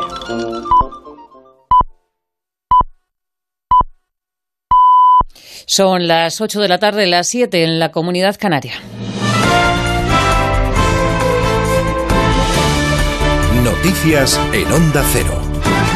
Buenas tardes. El CNI investiga si hackers altamente cualificados han robado información a los jueces del proceso. Los servicios de inteligencia han detectado intentos reiterados de acceder al correo corporativo de los magistrados en plena deliberación de la sentencia. Anónimos Catalonia asume la autoría de estos ciberataques y han publicado a través de su cuenta de Twitter pantallazos del email profesional del juez Manuel Marchena. El usuario se jacta de su hazaña y además reprende al juez por su falta de cuidado a la hora de elegir las contraseñas. Además, es noticia este sábado que dos menores han sido detenidos en la localidad barcelonesa de Canet de Mar, acusados de violar a una joven y grabarlo con el móvil. La investigación está abierta y han trascendido pocos detalles. Redacción en Barcelona, Laura Pons. Sí, la policía local de Canet de Mar en Barcelona ha detenido a dos menores acusados de agredir sexualmente a una joven en la localidad y grabarlo con el móvil. Los dos menores han sido detenidos esta mañana por la policía local de Canet de Mar, acusados de un delito de agresión sexual, aunque la investigación sigue en marcha para tratar de aclarar lo ocurrido. La víctima, una joven mayor de edad, ha acudido al hospital de Galella para someterse a una exploración médica. La Junta de Castilla y León ha elevado a nivel de peligrosidad de 1 a 2 debido a los dos incendios que se han declarado en los municipios de Gavilanes y El Arenal, en Ávila. Los fuegos siguen descontrolados y afectan a la vertiente sur de la Sierra de Gredos. Preocupación también en Madrid por los fuegos que afectan a Cenicientos y a Cadalso de los Vidrios. Esta tarde se ha reavivado un foco y el fuego, que ya ha quemado más de 1.300 hectáreas, sigue sin control. Han sido desalojadas ocho viviendas en Cenicientos y el camping de Cadalso de los Vidrios. El presidente de la Comunidad de Madrid, Pedro Rollán, ha dicho que las condiciones son muy malas y se han incrementado los medios. que por una cuestión de prevención se tienen que desalojar algunos vecinos, como ya tuvo lugar también en la jornada de ayer. Eh, las condiciones son extraordinariamente complicadas, alta temperatura, una humedad muy baja, eh, el viento que sobre todo ha estado cambiando de dirección a lo largo de todo el día y desde luego eso no ayuda. Por esa razón lo que se ha hecho ha sido a lo largo de toda la jornada ir incrementando notablemente los recursos, no solamente técnicos, materiales, sino lógicamente también los recursos humanos. En Barcelona a esta hora tiene lugar la manifestación del orgullo LGTBI con una marcha en el paralel y con actuaciones musicales en Plaza de España, actuaciones con Chenoa, Karina o La Terremoto. La política está presente en esta marcha ya que los organizadores han impedido participar a un autobús de ciudadanos del partido de Albert Rivera por haber pactado con Vox. La organización pretende dar visibilidad a la diversidad familiar y reivindicará la igualdad en derechos con las familias heteronormativas. La alcaldesa Ada Colau expresaba el compromiso de la ciudad de Barcelona con el colectivo.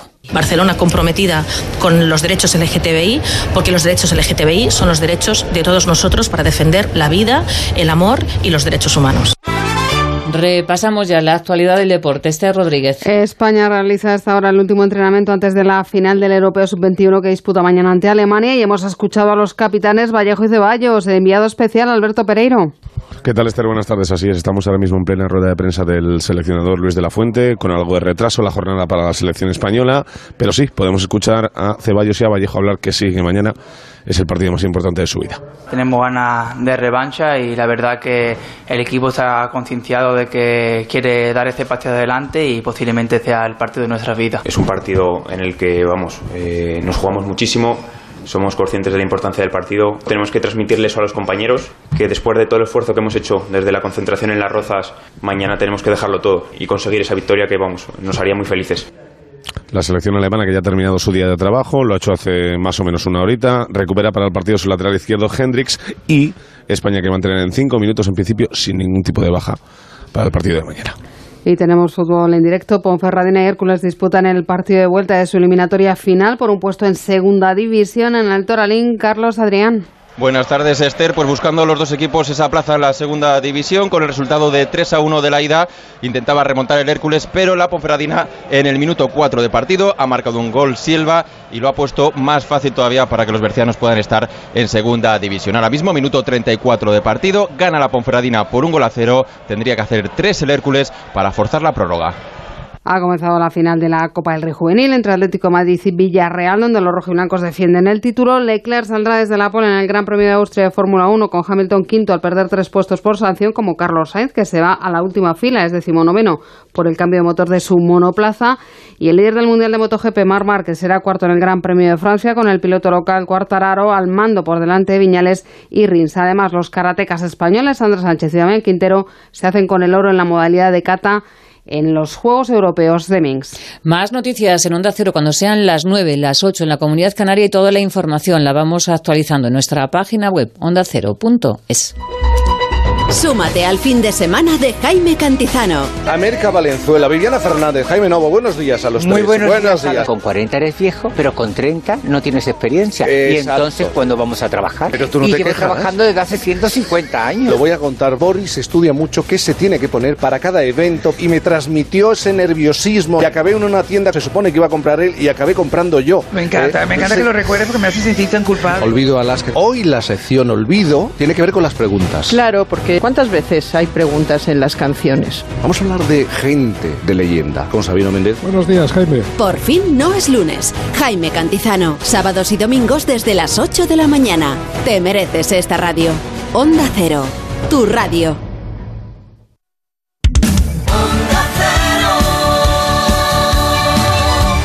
En Onda Cero, en marcha, con Javier Ruiz.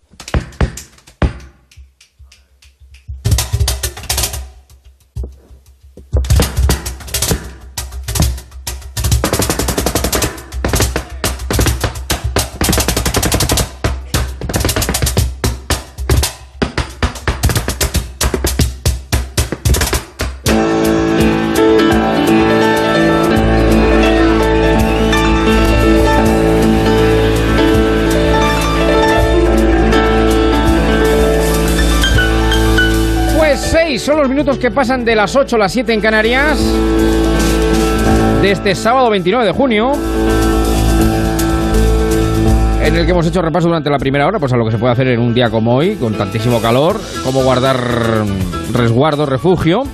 Y ahora ya para rematar la cena, antes de abrir nuestro lobby, donde también haremos repaso de lo que va dejando este día en el ámbito de la actualidad, les quiero proponer, porque además es alguien de esta casa que colabora con este programa pues desde casi el inicio de los tiempos, una propuesta maravillosa para estos días donde no anochece nunca, porque son las 10 y sigue estando el sol fuera, eh, y son las 11 y todavía hay hasta cierto clarear, por una ciudad de las más bonitas que tiene España, que es la ciudad de Cuenca, la ciudad encantada que dicen, las casas colgadas. Tiene estos días un festival que se, al que se le ha caído la F y se queda en Estival, Estival Cuenca. La F que se cae la suplen desde luego la cantidad de talentos que van estos días a dejar lo mejor de sí mismo, de su talento, de su arte, de su buen hacer, de su música. Y de ello se encarga nuestro doctor en Bellas Artes, musicólogo, colaborador de esta casa de En Marcha Onda Cero, nuestro querido Marco Antonio de la Osa. ¿Qué tal? Buenas tardes. Muy buenas tardes, Javier. ¿Cómo estás, querido amigo? Pues mira, a puntito de comenzar el concierto de, de esta velada, que tenemos dos agrupaciones jóvenes, intentamos en esta octava edición de Estival Cuenca combinar eh, músicos jóvenes con otros ya consagrados. En este caso eh, acogemos a dos formaciones andaluzas, aunque una con acento conquense. Una es la de Chico Pérez, que es un chico de Jaén de una calidad tremenda, un pianista. Este, este que estaba sonando, este que estaba sonando. Efectivamente, con dos músicos conquenses que siempre intentamos que el talento de aquí, pues, oye, que revierta un poco en la ciudad. Sí. Y luego después eh, otro músico andaluz, en este caso eh, de Cádiz, que es Antonio Lizana, un saxofonista cantaor. Hoy nos acercamos un poco al jazz flamenco y al jazz latino eh, en el Museo Paleontológico de Castilla-La Mancha que es un lugar, eh, bueno, que se dedica al estudio de, de, los dinosaurios, de nuestro dinosaurio Pepito, con Cavenator Corcovatus, entre muchos otros.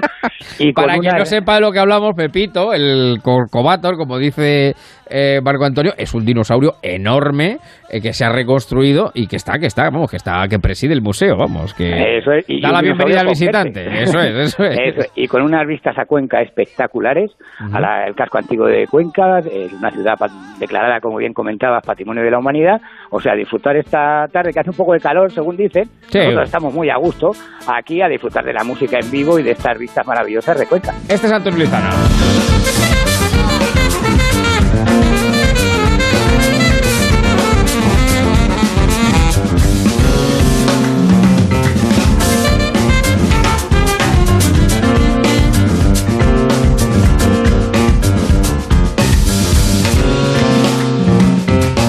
Él es saxofonista que se ha metido, bueno, por la variante jazz, ¿no? Jazz flamenco.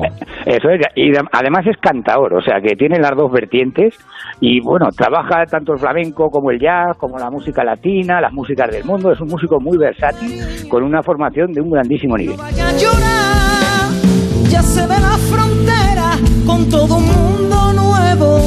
Entierra aquí tu pena. Bueno, y hay que decir que esto, eh, vamos a poner los dientes largos a nuestros oyentes, a los oyentes del Marcha, a los marcheros, eh, en Onda Cero, pero eh, la buena noticia es que hoy, sí, claro, si nos escuchan desde San Sebastián, de La Coruña o de Cartagena no van a llegar, pero está toda la semana repleta de buena música de aquí al Ujú. fin de semana que viene, ¿no? Eso es, de aquí al sábado 6 de julio tenemos un montón de actividades, 57 actividades culturales, entre conciertos, talleres, que somos muy didácticos, estrenos de teatro inclusivo, eh, es decir, estamos todo el día y un poquito de la noche eh, moviendo un poquito la ciudad de Cuenca y ofreciéndole al conquense y al visitante todo lo mejor de, de la, nuestra gastronomía, nuestro arte, fotografía, música, etcétera, etcétera. Bueno, y veme diciendo, por ejemplo, cartelería que tenemos de aquí en adelante, aparte de Chico Pérez y Antonio Lizana, que son los que hoy actúan de punta en blanco en Cuenca. Eso es, pues mañana domingo tenemos una velada bastante tranquila, por decirlo así, ya que vamos a realizar el, lo que llamamos como Estival Yoga. Ah. Una sesión de yoga con música en directo, la maestra yogini se llama Cristina de la Osa, de aquí de Cuenca, y luego van a poner el contrapunto sonoro eh, Miguel Irosi, un percusionista, y la violinista Mar Rodríguez, al caer la tarde en el escenario Solón de Cabras del Parador de Cuenca, un sitio también precioso. Sí. O sea, para acabar la semana con las mejores sensaciones y con una vista de Cuenca, como decimos, espectacular.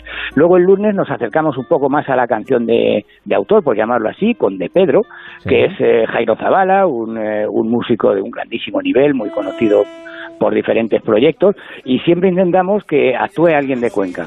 Antes eh, actúa el grupo Ericeis, que está compuesto por un chico de Cabo Verde, aunque se casó con una conquense, tuvo buen gusto, y por varios músicos conquenses eh, que hacen bossa nova con acento conquense, que es algo curiosísimo, Sí, y después, como decimos, de Pedro. El martes nos ponemos flamencos con una cantadora que nos parece espectacular, como es Rocío Márquez, eh, que se va a llevar el premio Manuel Margeliza, en el que tratamos de nombrar a grandes músicos que destaquen por sus valores. Y antes actúa un cuadro flamenco conquense, eh, que es el de Virginia García Vicente.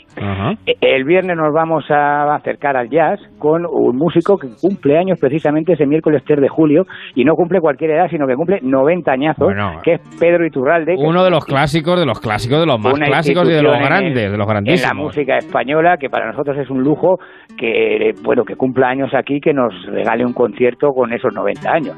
Le vamos a hacer un concierto con los chicos de la Escuela de Música, eh, el ensemble de saxofones, y luego también va a actuar el grupo conquense de Teachers Band, que como bien dice el nombre, son todos maestros y profes de música. O sea que un grupo también muy curioso. El jueves nos acercamos a Marlango, al grupo de Leonor Walding, y también damos un poco un empujón a una conquense muy joven, de veintipoquitos años, Pilar Cuadrado, que va a ser su primera vez en, en el escenario. Y el viernes cambiamos un poco el perfil porque eh, van a actuar las Funambiolistas, que es un grupo con una chica de, de Castilla-La Mancha, Maestro Medilla, un grupo que trabaja más en teatro musical, aunque aquí vienen a hacer un concierto, y nos acercamos también al humor manchego, que nos encanta, con Jesús Arenas, que es un eh, clarinetista, también monologuista, y Agustín Durán, que es un... eh, él es humorista, aunque también es profe de piano. Sí, o sea, que sí, es algo sí, muy curioso y van a hacer eh, un espectáculo que le hemos llamado Humor Manchego con dos corcheas, que no sabemos cómo comenzará ni cómo acabará. Con dos corcheas. Ahí está. Pues sí. y ya terminaremos el sábado con otro evento eh, quizá también dirigido más un poco a la juventud, con el grupo Morgan, Ujú. un grupo más cercano al pop y al folk y al soul, y eh, también un grupo de aquí de, de Tarancón, de la provincia de Cuenca, que se acercan más al folk más, eh, más investigador de, de las raíces, de la música de raíz. O sea que más o menos, algo me habré dejado, pero eso es más o menos el cartel de, de Estival Cuenca de 2019. En los recuerdos humo.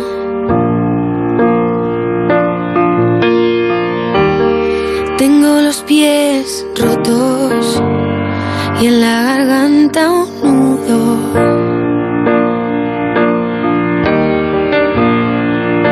Estos son los Morgan, ¿no? Este es Morgan, que la chica la verdad es que tiene una voz eh, muy, muy profunda, muy, muy, muy bonita. Ven a mí. Bueno, y dime quién es, dime quién es, eh, quién es esta. A ver, a ver. Rocío Márquez, la cantadora onubense, que ya te digo que es de las pocas cantadoras, antes de que aparezca con la guitarra, yo creo que ya sé quién es, es de las pocas cantadoras que es doctora, no es la, la única, y bueno, el último disco es una maravilla auténtica. Una de la memoria del puro animal. Soy una astilla de tierra que vuelve hacia su antigua raíz. Mira.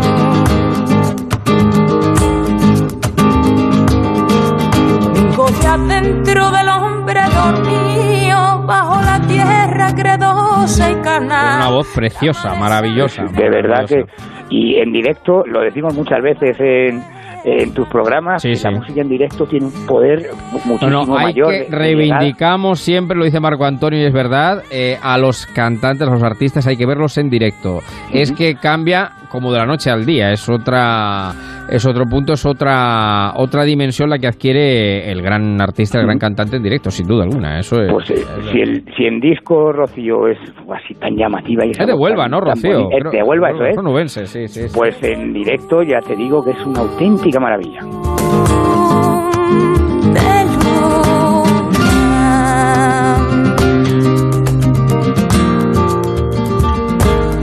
Para mi noche triste, para soñar divina. En luz de luna. la ilusión que me trajiste. Qué versión.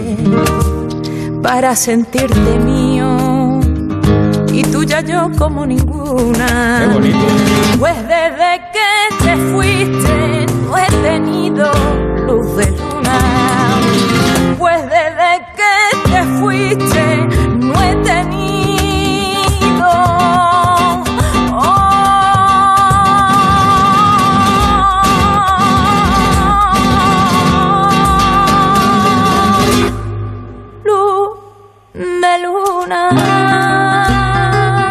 ¿cómo se te queda el cuerpo?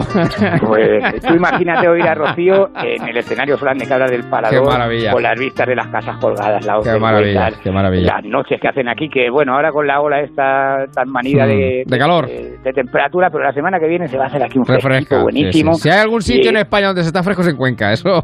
Eso es, y Eso los, es que, los que vivimos en el casco antiguo tenemos la suerte de echarnos hasta una una sabanita así un poco El echarpe, que la decimos, el echarpe, el es, echarpe, un pues sí. poquito. Bueno, pues querido Marco, un placer eh, y enhorabuena por otra edición más. ¿La séptima, la octava ya, eh, o la novena? eh, La octava, la octava. La octava, la octava. Mira, muy musical, muy musical, la octava, efectivamente. la verdad que sí. La novena el año que... Pero nosotros queremos tener más, ¿eh? No queremos Sí, sí, la no, novena. claro, claro, claro, sin duda alguna. El Estival Cuenca con Marco Antonio de la Osa, doctor en Bellas Artes, un auténtico crack de la música y colaborador de este programa de Marcha en Onda Cero. ¡Un abrazo enorme! ¡Cuídate! Un abrazo y muchísimas gracias. Vamos a quedarnos con Rocío Márquez y este Luz de Luna cuando llegamos casi a 18. y siento tu cadena arrastrar en mi noche callada que sea plenilunada azul como ninguna pues desde que te fuiste no he tenido luz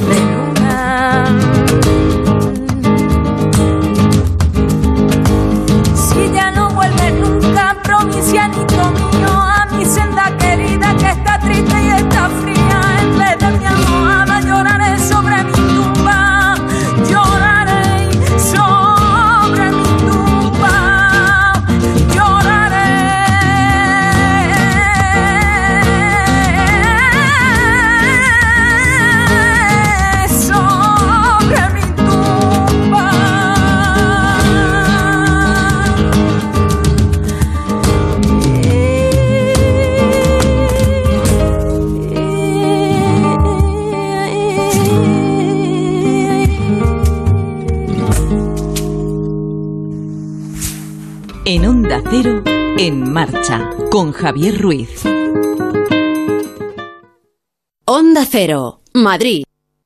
Me voy a las rebajas de Intus Sanadu. ¡Bien! ¿Por qué estáis tan contentos si voy de compritas? Porque iremos al Atlantis Aquarium, a Nickelodeon Adventure a ver a la patrulla canina, a la bolera de Ilusiona o a ver una película en Cinesa Luxe con butaca reclinable. Pues venga, recoged las toallas que nos vamos. Intus Sanadu, salida 22 de la A5. El único restaurante con ganadería propia de Madrid, El Rincón Asturiano. Para comer el mejor chuletón a la parrilla de carbón, ven al Rincón. El Rincón Asturiano, el del cachopo más grande de Madrid. El Rincón Asturiano, en la calle Delicias 26 cerca de Atocha. Elrinconasturiano.com. Y recuerda, que no te den vaca por buey. ¿Fuiste al salón del vehículo de ocasión? ¿Salón? No, no, no. Yo voy a la gran feria del vehículo de ocasión de Ocasión Plus. Otra vez, y como cada año ponemos más de 3.000 coches con descuentos y ahorro de hasta 6.000 euros. Ven ya a la única feria en la que todos los coches tienen descuento. Corre, solo hasta el 30 de junio. Abierto también domingo por la tarde en Getafe, La Roza, Rivas, Collado Villalba, Alcobendas, Móstoles, Villaviciosa y en ocasiónplus.com. Muebles Adama presenta...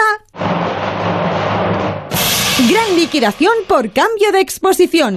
Sí, en Muebles Adama dan paso a la nueva exposición y liquidan la anterior con descuentos de hasta el 50%. No puede dejar escapar esta oportunidad de encontrar todo lo que busque para amueblar su casa. General Ricardo 190 y mueblesadama.com. Aquí en la Onda, el programa que te acerca cada tarde toda la actualidad de la Comunidad de Madrid.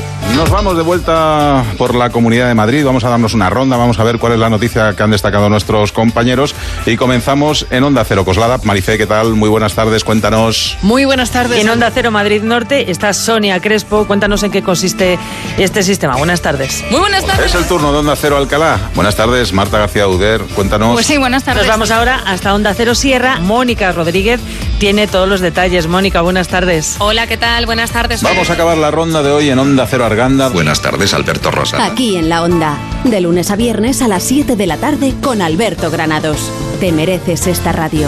Onda Cero, tu radio. Lo que ocurre más cerca de ti en Madrid en la Onda. Empezamos en Madrid. Hablamos del tráfico nos vamos a las calles de la capital y M30. Repasamos lo más destacado que nos está dejando la actualidad informativa en la Comunidad de Madrid con Paloma de Prada. ¿Qué tal, Pepa? Feliz José Casillas. Vamos a hablar del Atlético de Madrid, vamos a hablar del Real Madrid y del Getafe también, del Rayo, del Leganés. Borras, cómo está? Estas horas no llueve en la capital. Madrid en la Onda. De lunes a viernes a las 12 y media del mediodía. Con Pepa Gea. Te mereces esta radio. Onda Cero. Tu radio.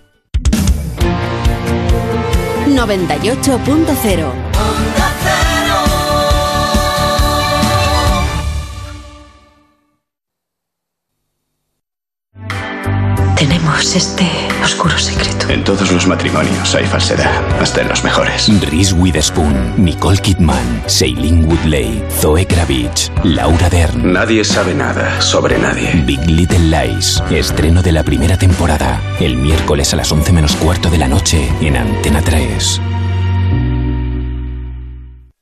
Ponte en marcha con Onda Cero y Javier Ruiz.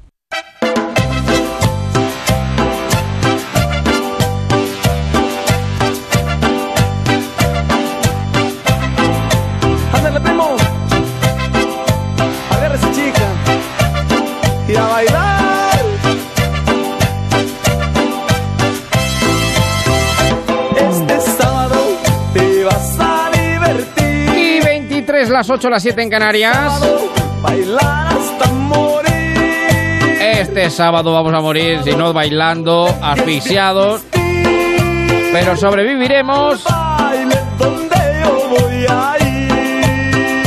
Este sábado. Este sábado está aquí Eva María de Jesús, Martina de Balbanudo, Bascal, Furlan, de todos los canarios. ¿Qué tal? Buenas tardes, Eva. ¿Qué tal? Muy buenas tardes, Javier. ¿Cómo te va la vida? Oye, pues luchando, ¿no? Muy bien, muy a gusto aquí en eh, Onda Cero. O sea, pero... a cubiertos está bien, a cubiertos no, está a cubiertos bien. claro. siempre se está bien, pero es verdad que uno cuando sale a la calle tiene que luchar un poquito contra la temperatura. Por cierto, Canario, ¿por qué es nuevo este apellido? Porque viene, bueno, es que viene de un amarillo, vamos, que ni Piolín, vamos, yo creo que se ha comido a Piolín, se ha comido a Piolín y se la ve, vamos. De lejos, sí, sí, sí. sí, sí. Es por si acaso, ¿no? Para que se vea bien uno, porque no te hace se falta sabe. ni el chaleco este que hay que llevar en el coche, no hace falta, ni vamos. Qué está barbaridad. todo puesto en mí, pero tú sabes una cosa, Javier, que el amarillo es tendencia esta temporada, primavera-verano. Si te viera Luis Aragonés, vamos, no sé lo que te hacía. O si te ve alguno del teatro, no sé lo que te haría. Oye, pero hay que decir, claro, ya que hablamos un poquito de moda y tú has dicho y has puesto aquí encima de la mesa que llevo un eh, amarillo eh, canario, hay que decir que tú llevas unas alpargatas eh, moradas. Son tendencia también. también. muy de tendencia. claro. Son tendencias, son tendencias. Sí, este sí, programa sí, marca sí. la tendencia. Don Manuel Aguilar, ¿qué tal? Muy buenas tardes.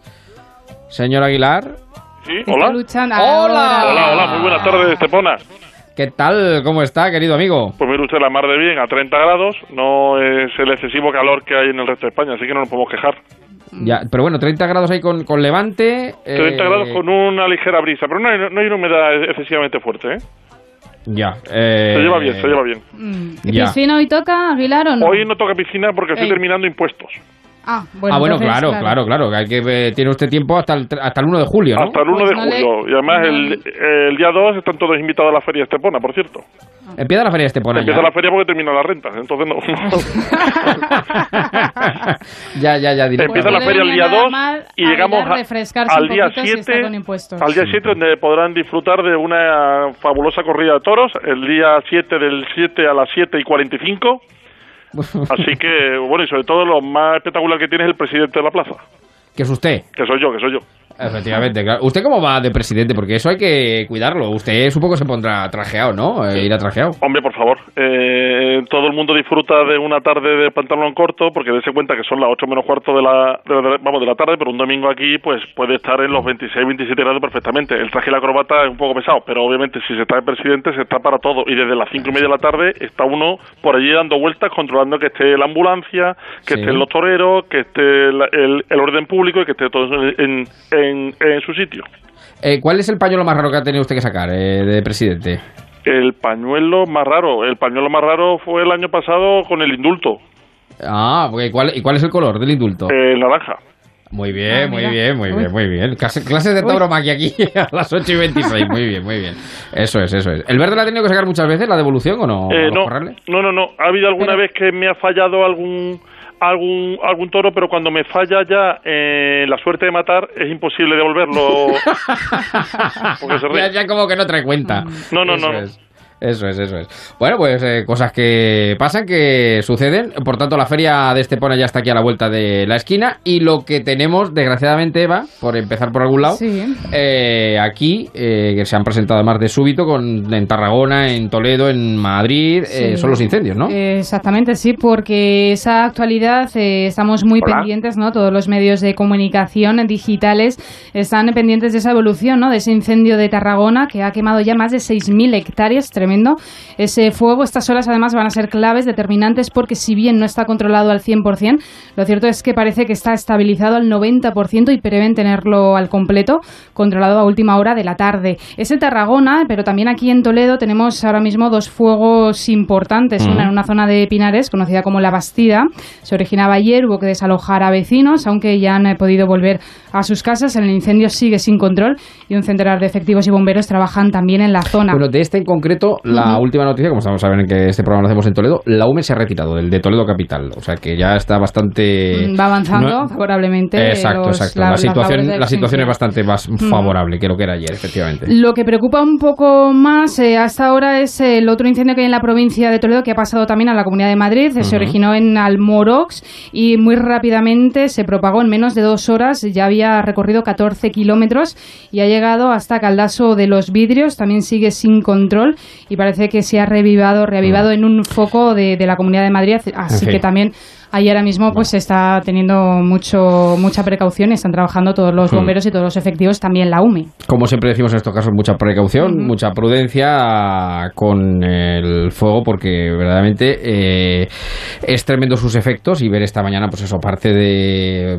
de- de la zona de, de- encinas de aquí al lado de Toledo, en La Bastida, que es una. en Montesión, es una urbanización que está a las afueras de, la ciudad de Toledo, es verdaderamente desolador. Y además que- todo lleno de pinares, ¿no? Lo que favorece también, eh, pues que se propague el incendio y con las altas Bueno. temperaturas y también el viento, que ha hecho, por cierto, que hay otro también incendio que preocupa en Ávila, Eso los es. gavilanes, que también está ardiendo y también se está trabajando eh, al pie del cañón, ¿no? Están todas las autoridades y bomberos. Creo que el señor Marín está por ahí, nos puede escuchar. Don Sebastián, buenas tardes. Pero, ¿qué tal? Buenas tardes. Llevo ya un ratito, ¿eh? Llevo un ratito Ah, aquí bueno. escuchándoles. ¿Qué tal? ¿Cómo le va la vida, querido Pues amigo? razonablemente, oiga, derretido, eso sí, de muchísimo, con muchísimo calor, pero vamos, eso a nadie le extraña. Eh, Ujú. Pero, oiga, yo me estaba preguntando, si me permiten, vamos a ver, el ser presidente de una corrida de toros, vamos a ver, eh, y el tener que controlar las ambulancias, el no sé qué, el no sé cuánto, ¿no se puede hacer en bermuda y en camiseta? Hombre, por No se poderse hacer, se puede hacer. Lo que pasa es que no se queda ve. realmente estético que encuentres a ¿Por los qué? toreros que tienen su uniforme y vaya el presidente como si estuviera, eh, como si fuera a, a- a abrir de la piscina. Es decir, usted no se imagina un presidente con una toalla en el hombro. No, no, no, no se ha visto, señor Marín. Tienen que tener un poquito de decoro. Hay O sea, que hay que guardar. ¿Es necesario? ¿Lo pone en el reglamento? No. Pero parece eh, ciertamente O sea, por- que, por que la vestimenta tiene que ser la oportuna. ¿no? Oye, cuando las temperaturas son altas, eh, no sé si las eh, corridas de toros también se pueden aplazar o no. No sé si ha habido alguna circunstancia alguna vez. eh, No, normalmente además lo que se pide es que haya calor. Es verdad Ah. que es difícil que haya 40 o 44 Pero, Aguilar, grados. Con 43 grados es complicado, yo creo, ¿eh? Más que nada es que no va a funcionar. El- Ya, bueno, creo, creo. Además de las personas, hay animales. de luces con 40 grados, eso debe de ser más... Digo que los oyentes habrán podido denotar mi más absoluta incultura en este terreno, ¿eh? Mire, le digo una cosa del uniforme. Eh, existe, bueno, y vamos, digo existe porque es un, es un gran amigo, pero se jubila el día 1 de julio, Fernando Calleja, que es comisario de la Policía Nacional aquí en Estepona, Sí. y Alfredo Torres, que es, que es el, el- el jefe de la Policía Local. Y se han inventado Torres. los... Alfredo Torres, sí. Y se han inventado los, los dos una, una teoría acerca de un traje de gala con manga corta para las procesiones que son en verano. Ah, Y sí. ellos se han inventado, se lo digo con todo el cariño, pero se han inventado un traje de gala con manga corta, que eso no, no, no cabe por ningún sitio, pero bueno, se lo han inventado y la verdad que las procesiones es tremendamente agradable verlos con su manga corta sin sudar nada cuando uno va ahí con su traje, chaqueta y su corbata. Pero es que ¿por qué un traje de gala tiene que ser siempre largo? Y hasta, por ejemplo, ¿no? en el caso de los hombres, ¿por qué un traje de gala o un traje arreglado eh, siempre camisa, eh, corbata, traje de chaqueta, ¿no? Eh, la, eh, podría ser un poquito Eva, más fresquito. Pero eh, sí, llevas Sí, completamente la razón. plan Pablo Iglesias. si uno se remanga la No, camisa, pero- claro. pero da- no, pero fíjate, queda mejor remangarte la camisa que llevar Mm. una camisa teóricamente eh, de traje, quitarte la chaqueta y que esté de manga corta. Es que queda Sí, no, bueno, depende no. también del mensaje que quieras lanzar, ¿eh? ¿En qué Eh, sentido? Depende, bueno, Eva, porque yo ahora mismo Eva, me viene a la cabeza a ver, algún líder político. estéticamente- eh, Estéticamente queda horrible. Otra cosa ya es lo demás. Claro, es verdad el mensaje, depende de la comunicación no verbal. Me acuerdo en una eh, reunión que ha tenido hace poco Pedro Sánchez en la Unión Europea que salía, y yo creo que estaba totalmente eh, estudiado, salía del coche oficial en camisa, con la corbata, pero la chaqueta la llevaba en la mano. Entonces eso eh, mm, tiene un mensaje eh, que, que, bueno, que quiere trasladar eh, cierta cercanía, pero también yo creo que quería... Claro, es muy bueno, cercano de pues, Falcon. pero, no ir en Falcon es de una cercanía. Es decir, tú vas a Granada y No, para... no, y- no. sí, sí, sí, para, para rodearte con el pueblo. Para que, Pero, que Pedro saliera en este caso sin la chaqueta. Claro, y para rodearte del pueblo te vas en Falcon de Granada a Madrid para estar Pero, un rato con Pablo. Aguilar, que sí, pero son dos cosas distintas. Una cosa es lo del Falco, que estoy completamente de acuerdo con usted, cercanía cero, pero lo otro queda bien, Eva. O sea, tú Mm. puedes ir en camisa, Bueno, sí. hace calor y la llevas en la mano la, la chaqueta, queda, es- estéticamente queda muy bien. Oiga, yendo a lo política, ¿recuerdan ustedes el debate a cuatro, Sí. eh, los dos debates a cuatro, en Sí. los cuales eh, tres iban de traje, chaqueta y corbata, y uno iba como para salir el domingo por la tarde? No, pero Pablo Iglesias parecía el conductor del Alsa, ya lo dijimos aquí. Claro. Pablo Iglesias parecía el conductor del Alsa. Pero- Había un cosa, meme, eh, había un meme muy entretenido con esto que decían, estos son todos los que van a la Feria de Sevilla y este es el, el primo de Murcia que acaba de llegar.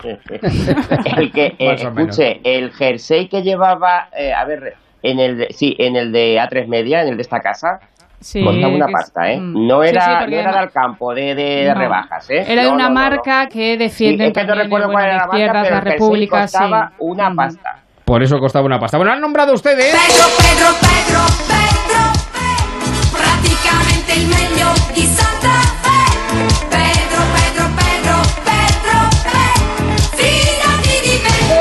noticia y hoy otra vez Pedro Sánchez. Sí, Pedro Sánchez está en el candelero siempre. Y bueno, además, que es que hoy, eh, 29 de junio, es San Pedro y San Pablo. Sí, Entonces, nos hemos felicitado al claro, principio, sí. Claro, entonces, pues hablemos de Pedro Sánchez. San. Pedro y San Pablo tienen narices, ¿eh? Bueno, pues hay que felicitar a los dos Pablos y a Pedrito. bueno, Sí, está vamos a también felicitar casado, a está todos. también casado, También, Pablo- claro, Pablo, Pablo casado, casado, por claro. supuesto. Hay que felicitar a todos, pero vamos a hablar de Pedro, en este caso Sánchez, y Pablo Iglesias, porque también protagonizan la actualidad política de la jornada, en portada en todos los digitales. Ayer, recordarán, se hacía viral esa imagen ¿no? de Donald Trump eh, señalando a Pedro Sánchez en la silla en esa reunión del G20 en Sí, Japón. sí. Pero normal, que es porque estaba- uno sabe que España es España.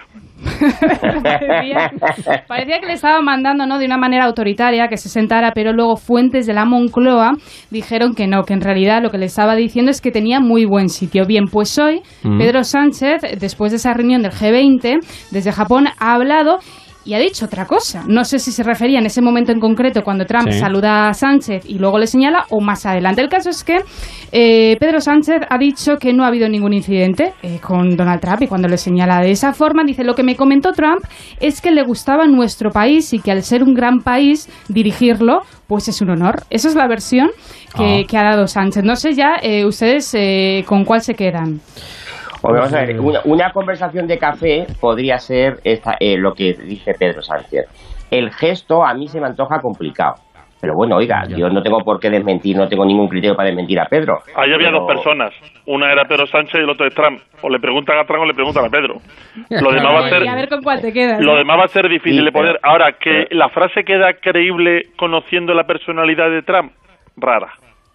Rara, rara, ¿no? También, ya si ustedes lo piensan, también lo que es raro, ¿no? Es que de repente Donald Trump le diga a Pedro Sánchez, oye, tú siéntate ahí. Eso también es raro porque No, Sánchez pero, pero lo fácil es, tu sitio está ahí, porque ellos no saben cuál es su sitio, no es su sitio fijo. Es la primera vez que van a la reunión del jefe, es decir, mejor yo que la silla la cambiarán, no van a estar ahí Es con todo el que polvo. España siempre es invitado permanente, no está dentro del G20, pero claro, es invitado pero, permanente. pero, las sí, pero no es su silla como en el Sí, gobierno sí, que sí, se sí. que se sienta en la primera banca de la izquierda cuando enfrenta al azul en la primera fila. Bueno, yo creo que también, a ver, estamos hablando de Donald Oiga, a Trump. lo quiero mejor fue educadamente, le también quiso y decir sus maneras no son siempre las mejores. Perdón, eh, Marín. No, que digo que a lo mejor educadamente Trump le dijo, oye Pedro, tú te tienes que sentar ahí. Pues Claro, por está, eso que siempre las nada. formas de Trump siempre destacan precisamente por eso, ¿no? Por parecer un poco autoritarias. Pero es que decíamos que también íbamos a hablar de Pablo Iglesias porque además de comentar, ¿no? Pues esta anécdota, ¿no? Del día de esa reunión, también ha hablado de la investidura y ha sido bastante claro. Por ejemplo, el mundo, todos los digitales van por esa misma línea. Eh, Sánchez eleva la presión sobre Iglesias. España necesita, ha dicho, un gobierno de cooperación. Me encanta esto de cooperación. En julio, ni en agosto, ni en septiembre, claro, porque es un nuevo término, Sí, ¿no? sí, sí, una Es un poco cooperativa. El postureo político. Ahora, cooperación, ¿eso qué quiere decir exactamente? Bueno, el país también va por esa misma línea. Sánchez apremia a Pablo Iglesias. España necesita un gobierno en julio. Y también el confidencial que habla de urgir, ¿no? Urge a Iglesias a que, bueno, pues acepte ese pacto que dice que es bastante eh, conveniente. Y que, Oiga, pues yo no sé si se han dado cuenta. reticente. Pues yo no sé si se han dado cuenta, pero muchas veces, y ahora que hemos vivido muchísima muchísima incertidumbre política, eh, primero con Mariano Rajoy, ahora con Pedro Sánchez, con eso, con, con- con esos gobiernos que no sé, que, después de, de votar y de, y de y de que el Congreso de los Diputados se, se organice, no llega a cuajar. ¿No se han dado cuenta que los números sin gobierno son casi mejores que con gobierno?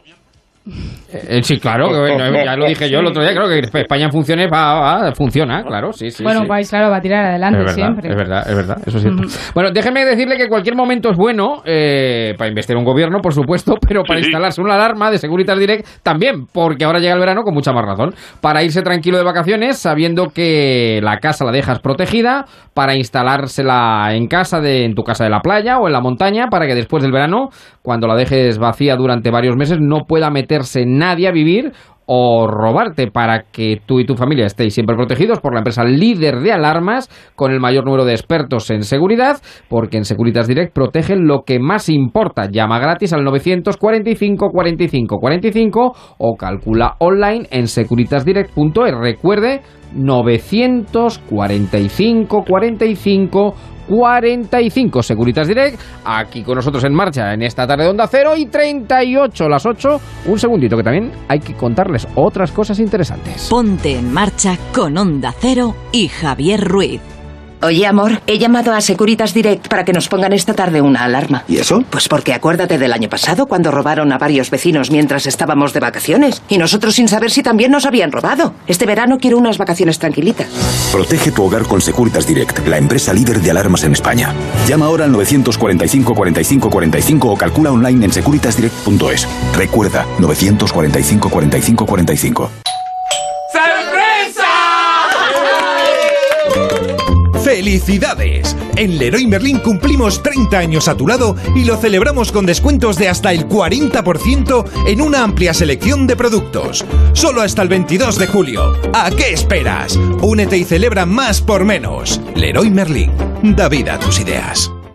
Por tu seguridad y la de todos, antes de la operación salida es necesario tener el coche a punto y evitar así cualquier imprevisto. Una presión inadecuada en los neumáticos o determinados elementos de seguridad sin revisar pueden tener graves consecuencias. Es un consejo de ponle freno. Compromiso a tres media. ¿Tienes tus vacaciones preparadas? Antes de ponerte en marcha, revisa los 20 puntos de seguridad gratis en uno de nuestros centros de CGA Car Service, Multitaller y Sacorauto. Más de mil profesionales a tu servicio. Encuentra el más cercano en tallerescga.com. Garantía de tu reparación en toda España y Portugal. Velamos por tu seguridad.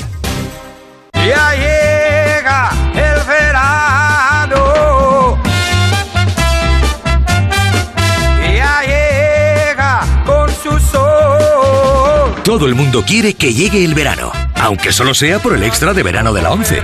El 15 de agosto, 20 millones de euros y 20 premios de 100.000 euros.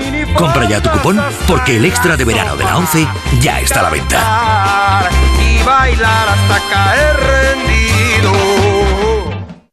Izquierda, izquierda, derecha, derecha, adelante, detrás. Tres. En marcha. Javier Ruiz.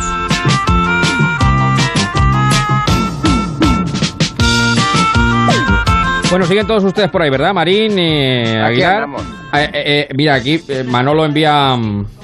Envía aquí otra historia. No, eh, Manolo, eh, un oyente. Oiga, yo también soy un oyente, ¿eh? No, ya, ya lo sé, pero usted en este caso. Usted colabora, usted colabora. Claro, claro. La versión que da de la foto famosa eh, de Sí, Trump a ver, a con ver, Pedro sí, Sánchez, sí. bueno, es un poco tendenciosa. Dices, Ah. Le dices, siéntate ahí, copia mil veces, no pactaré con terroristas. en fin, en fin. Pues eso también le pega en la en, en su psicología a, a Trump, ¿eh? La personalidad de Trump le cabe eso, ¿eh? De castigo. Sí, un poco histriónico sí es, un poco Lo veo yo, lo veo yo castigo. Eso, claro, ta- estamos hablando de Donald Trump. Es que eh, parece a veces que las decisiones las toma eh, mm, cual niño cabrea- cabreado, perdón, enfadado, eh, que de repente le entra un berrinche y dice ahora me enfado y no respiro, ¿no? Ahora eh, de repente no quiero relación con ningún eh, país, ahora de repente ya se me pasa y sí, ¿no? Que también lo ha hecho, con el caso de Huawei y con China. En fin, eh, bueno, Sí, pero yo dudo, dudo que le dijera eso a Donald Trump, ¿eh? O sea, Ya. perdona. Yo, a yo apuesto. Por la versión de eh, te ha tocado muy buen sitio. Fíjate el sitio que tienes ahí, qué sí, bueno sí, es. efectivamente, algo así. O, sea, o Sí, este es tu sí. sitio, eh, te ha tocado muy buen Claro. sitio, tiene el mejor sitio, algo así, sí. Bueno, Porque que yo no les veo mal rollito, ¿no? ¿O tienen algo pendiente ahora mismo Donald Trump y Pedro Sánchez? No parece, ¿no? No, no, que yo No, sepa, no, no, no. O sea, tienen discrepancias, pero ya está. Claro, bueno. Bueno, que son la sintonía de Ciudadanos, que es la Yenka. Izquier- Izquierda, izquierda, derecha, derecha, adelante. Eh, un, dos, sí. tres. Bueno, ¿cuál es el capítulo de Ciudadanos? bueno, Eva? ¿se acuerdan cuando eh. Ciudadanos en campaña dijo aquello de somos el salvavidas naranja? sí, sí, bueno, sí, yo creo sí, que sí, lo sí. debe de ir sacando, pero para ellos mismos. porque- Bueno, vamos a ver, vamos a ver. Pero vamos a ver, vamos a ver. La ahí casa de los líos es esto, ¿eh? Sí, también. La casa de los líos. Bueno, en toda familia eh, ya saben que hay o suele haber una oveja negra y parece que en Ciudadanos es el eurodiputado Luis Garicano. Fuentes de la Pero Ejecutiva Dios, Naranja pero, le pero vamos a ver, si era el Sí. ejemplo de, de, de, de- eh, eh, lo sabía todo en economía, eh, era, era- es la bomba, Luz Garicano, y ahora, Pues ahora aquí la- puedes es la pasar de un negra, ejemplo no me lo puedo a ser creer. la oveja negra, pero rápidamente. No me lo Bueno, puedo pues- creer. Y Javier Nar y Tony Roldán. Sí, bueno, pero esos por lo menos han eh, dimitido, ¿no? Han dicho, oye, no me cuadra ahora mismo que no te abstengas ante el PSOE y Pedro Sánchez y ese giro que dicen que está haciendo a la derecha que no les gusta. Bueno, el caso es que las fuentes de la Ejecutiva Naranja eh, culpan del terremoto interno de esas dimisiones que estamos hablando, de Tony Roldán, de Javier Nart, eh, también esa posición de Francisco Igea, que es el, el líder ¿no? de Ciudadanos en Castilla y León, a, a Luis Garicano. Le culpan a él y el mundo titula Rivera pierde la confianza en Garicano y no tolerará la disidencia. Decía, bueno, ya está en ese Bueno, punto. dijo Albert, ¿no? ayer, dijo, me recordó ayer a Rajoy en Valencia, cuando dijo, Mm. quien quiera Justo, fundar un 2008. partido, el 2008 en Valencia, quien quiera fundar un partido que se vaya directamente. Y lo decía O sea por los liberales, ¿eh? Sí, sí, sí, sí, sí, sí. Pero ahí cierto. tuvo un tonito un poco mm, así como chulesco, ¿no? Es decir, eh, ¿Pero al final, Rajoy Albert o Rivera. Rivera? No, Rivera me pareció no Bueno, chulesco. Rajoy ya nos decir, acordamos. Bueno, que- por que eso, también- por eso es que... Que también hizo bien, oye, que oye, él tiene que defender su partido y está bien que en un momento dado diga, oye, quien no le guste que se vaya, pero es verdad que el Pero tono... que yo tampoco mm, entiendo que eso sea así. Yo ta- efectivamente. Es que yo no estoy de acuerdo, Esa es que la tú puedes estar- de Rivera, de uno más. Claro, tú puedes estar de acuerdo en un uno más. 80% en la ideología de un partido. Pero estás de acuerdo en un porcentaje. Bien, pues tú votas en contra. Yo he, yo he mostrado mi disidencia en algún punto. que- Bueno, igual por eso estoy donde estoy. Pero yo he mostrado mi disidencia. Claro, a usted lo ha alargado también, ¿eh? Lo Bien, bien. Por eso, igual se lo digo. Igual que le digo una cosa, le digo la otra. Pero yo he mostrado mi disidencia cuando no me ha parecido correcto algo. Y, y no significa que no esté de acuerdo. Pues bueno, pues se vota, se acuerda y al final sale lo que, más la- lo, lo- lo que la mayoría decide. ¿Sabe? No me van a pedir, no, no me van a pedir a mí que lo defienda. Pero obviamente hay que entender que cuando el 80% de un grupo pide una cosa, pues no se va a hacer lo que pide el 20%. Mire, pero yo creo que quienes tienen, quienes mejor saben conllevar ese tipo de debates son los del PSOE. Porque fíjese, en el PSOE está Iceta y está Paje, o Vara, o Lambán, Bueno, o está sí, Pachi mejor López, o está PSOE. Marichel Batet. O sea, que dicen una cosa la contraria y la diferente. Como nos vayamos al 17 también el PSOE hubo ahí un movimiento, un terremoto bastante Bueno, en su importante. momento, en su claro, en su momento, momento. en su momento. Es verdad que las voces críticas ah, siempre decimos sí, eh, las críticas eh, siempre son bienvenidas, aquí aceptamos cualquier tipo de discurso, pero en todos los partidos siempre que haya Sibuana, alguna voz Sibuana, discordante, no sé, por una manera o por otra, al A final mí me se dijo, lo liquidan. a mí Y me luego- dijo, sí, Marín, Marín, Marín. No, no, digo, y luego hay una. dif- Es verdad que hubo un, eh, un, eh, problema con una crisis gordísima en el Partido Socialista, igual que la ha habido en el PP, pero yo veo una diferencia. ¿eh? Hombre, igual no. No han descabezado al este- secretario general. No, y hay otra. No, no, vamos a ver, una crisis. La del pero lo que la yo del veo fue, fue espectacular. No fue espectacular, oiga. Sobre todo la vuelta, Fue- sobre todo la vuelta. cine, fue de cine. Es que es para llevarlo, es para llevarlo a una película, de verdad. Fue ¿eh? Alien y Alien el regreso, vamos.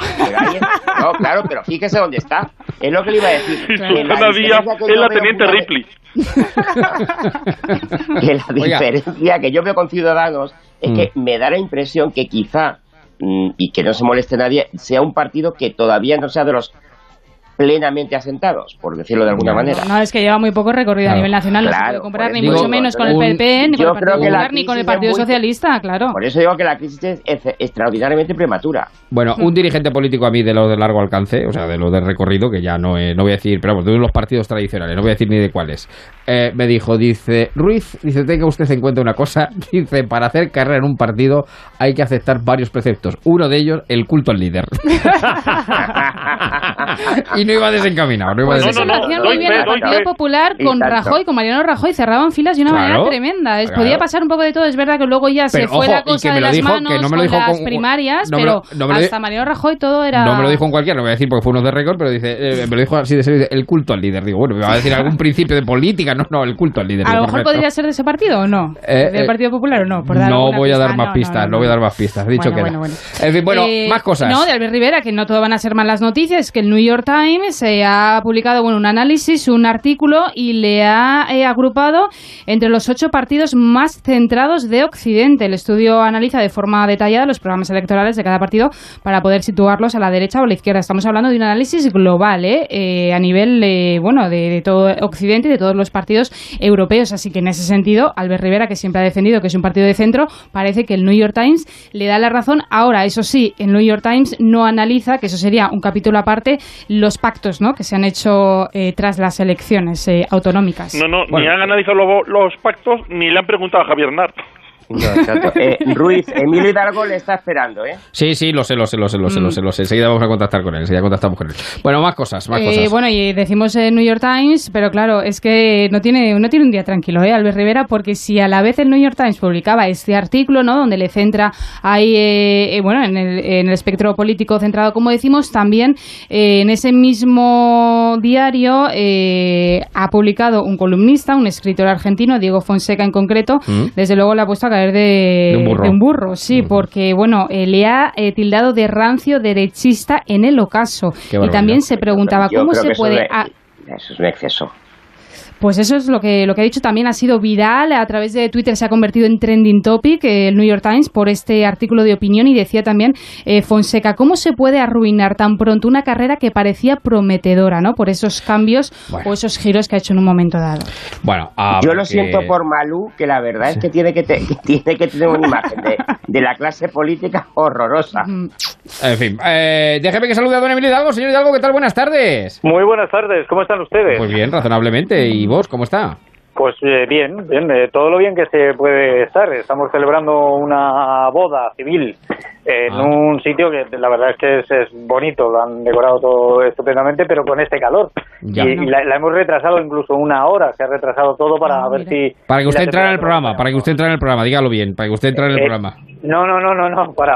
Aquí eh, va- yo soy lo menos importante. Yo soy un invitado más y del montón.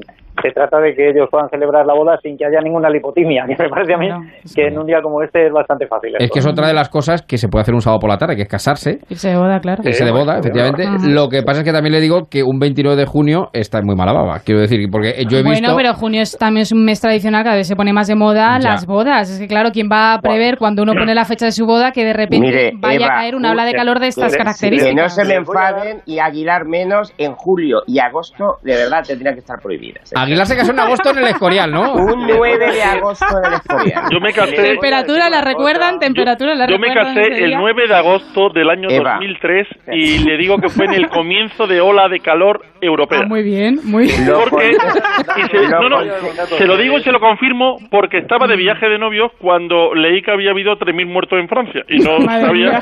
si la noticia podía ser verdad o no, claro. Eva, lo conté el otro de- de- en el programa local.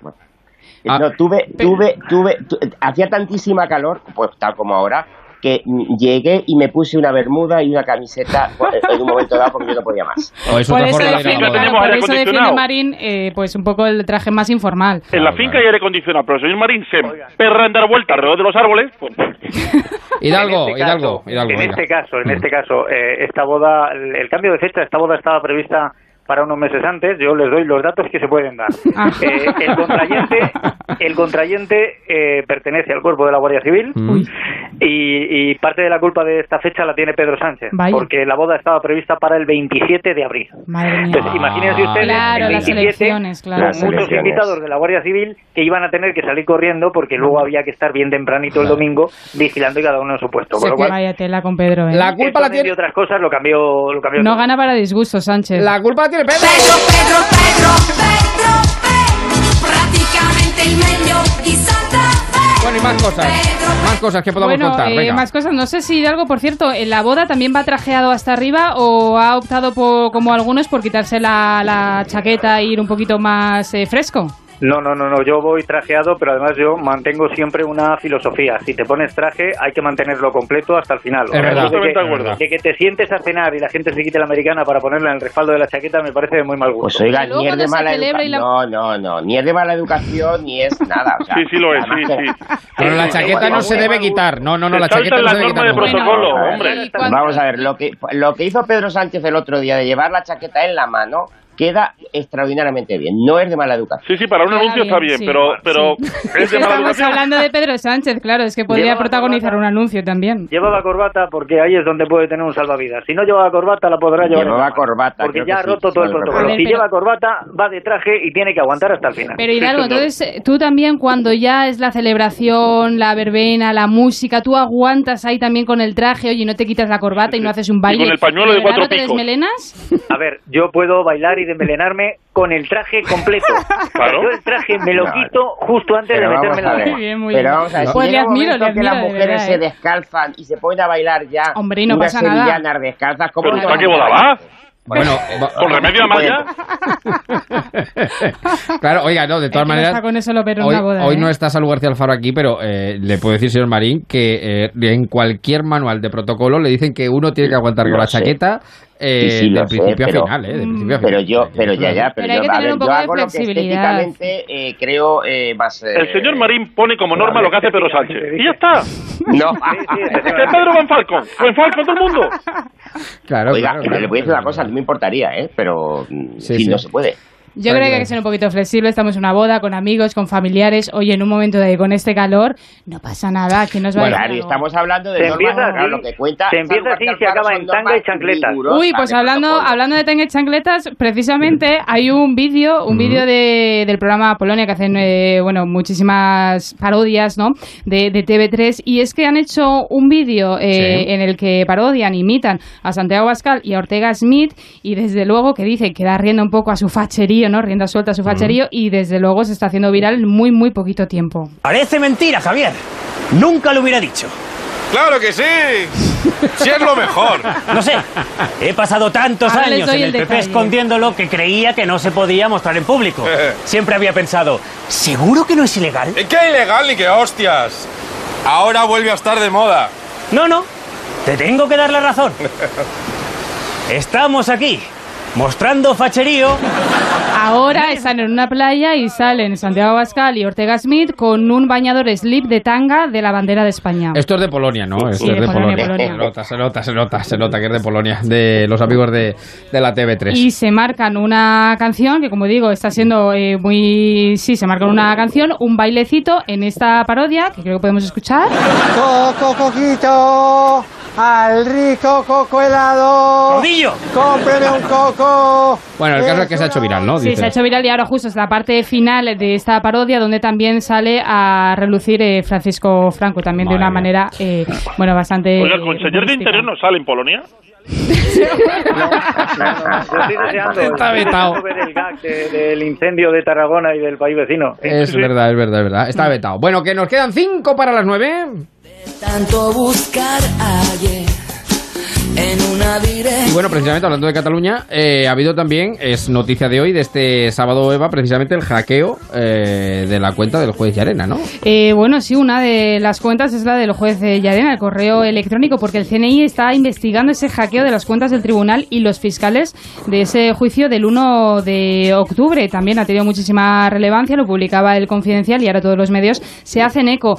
¿Y por qué se dio cuenta en este caso, eh, bueno, pues eh, el Supremo, ¿no? Y toda la justicia, el Poder Judicial en concreto, porque Anonymous Catalonia mandaron y pusieron, publicaron un tuit en el que decían, parece que el Poder Judicial, y lo citaban directamente por Twitter, tiene un problema de seguridad. Se lo tuvieron que decir directamente ellos, ¿no? Entonces eh, el eh, Poder Judicial tomó cartas sobre el asunto y fíjense que también Anonymous Catalonia a través de Twitter decía, nos gus- No solo tomó cartas, les hizo una pregunta, les dijo, ¿estáis seguros? claro, claro, claro. Es que dice, ¿no? Eh, Anonymous Catalonia, nos gustaría decir que la sentencia no está escrita, pero no lo podemos saber ya que Marchena no usa su cuenta profesional para eso. No hay ni una sola referencia a la causa eh, que se está eh, ahora ya se ha, ido- ha sido juzgada, ¿no? En todo su correo, que cada uno haga sus deducciones. Bueno.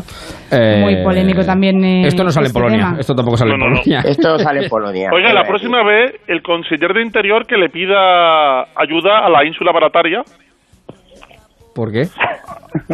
a la ínsula de Sancho Panza, Sí, sí, sí, sí, sí, sí.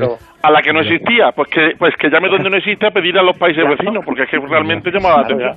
Sí, sí, sí. Es, Es, tremendo. es buen sitio, es buen sitio. Bueno, y también solución para el conflicto de Huawei.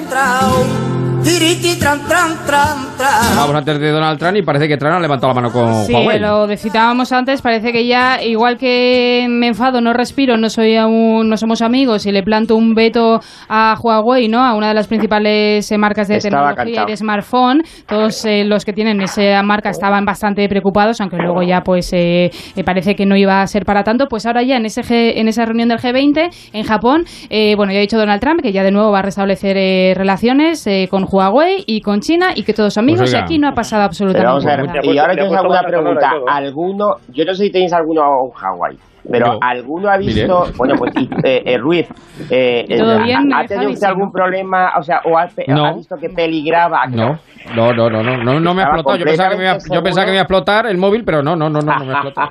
¿Se da cuenta que- que los políticos nos meten en estos líos? Es decir, la que, la que se ha liado en este país durante un año con el tema de los coches de diésel. Sí, es verdad, es verdad, es verdad. es verdad. Y ha sido un tema de la ministra directamente. Ahora, con los highway. Sí, sí. de la, Sí. la que ha liado Trump. Claro, la que ha liado Trump, porque de repente es eso, que se Voy- levanta voy un día, ¿eh? dice que sí, ahora que no, y no, y que sí. Que sepan ustedes que voy apuntando. De momento son Hawaii, Highway, a ver cuántas, cuántas fórmulas tenemos Mire, para llamarlo. eso es como el holandés de elite, que todo el mundo dice de light. Pero claro, que es. holandés, no inglés. Pues Bueno, no, pero claro, y la, y la de Fíjese móviles que usted se ha los dejado de hermanos- vender, igual que la de coches que se han dejado de, de vender por de Fíjese. este tipo de declaraciones. Fíjese usted, los hermanos de Boer, que jugaron en el Barcelona y todavía lo siguen llamando de Boer. O sea, Yo, yo le llamo de voz, yo le Por de cierto, están hablando de coches y de diésel a esta hora. En Madrid Centro, una manifestación a favor de Madrid Central, la, la medida estrella de Carmena, que no, pues oiga, yo lo, estoy que no lo con que lo inhabiliten y que retirado. siga. Encantado con que lo hayan retirado. ¿Qué? Bueno, eh, ¿qué dice? ¿Y de algo? ¿Qué dice? ¿Que te- ¿Quiere decir eso que en Madrid extrarradio hay otra a favor del extrarradio? No, pero es nos que luego otra cosa, que se lo digan a los comerciantes. Que, se lo Que digan. no vamos, que no vamos, que no vamos, que no vamos, que no vamos, que no vamos, que no vamos. No vamos a poder, Emilio, hacer el recuento de los Huawei porque ya se acaba el programa. Si no salían otros 5 o 6, seguramente. seguro, seguro, seguro. Buenísimo. Convencido, convencido. Y si le Bueno, preguntamos a nos- un chino y le cuento. Da, bueno, eso es tremendo. Bueno, que nos vamos porque sigue la radio, sigue ahora partiendo de cero Paco de León, servicios informativos. Pero antes, Matías nos cuenta, nos da el titular. ¿Qué tal, Matías? Buenas tardes. Buenas tardes, Javier. Buenas tardes a todos. ¿Qué tal? Pues muy bien, deseoso que nos des el titular, que nos vamos. Estamos terminando la semana de la permisividad, ¿eh? ¿Cuál es, cuál es la semana Bueno, de la se permisividad? permite hacer una entrevista a Otegui como si fuera un héroe, empezar una boda con traje y acabarlo en tanga. Están ustedes muy permisivos. Y el titular en 10 segundos, Matías, vamos. El titular es que el Comité del Nobel propone a España al Nobel al mejor país de convivencia, ha dicho el presidente del comité. Esto es un vecino, no el que te presta la sal. Es verdad, es verdad, es verdad, es verdad, es verdad, por el incendio, sí señor, sí señor. Bueno, que llegan las 9, un abrazo para todos, sigue la radio, sigue Onda Cero, servicios informativos, adiós. Sean buenos.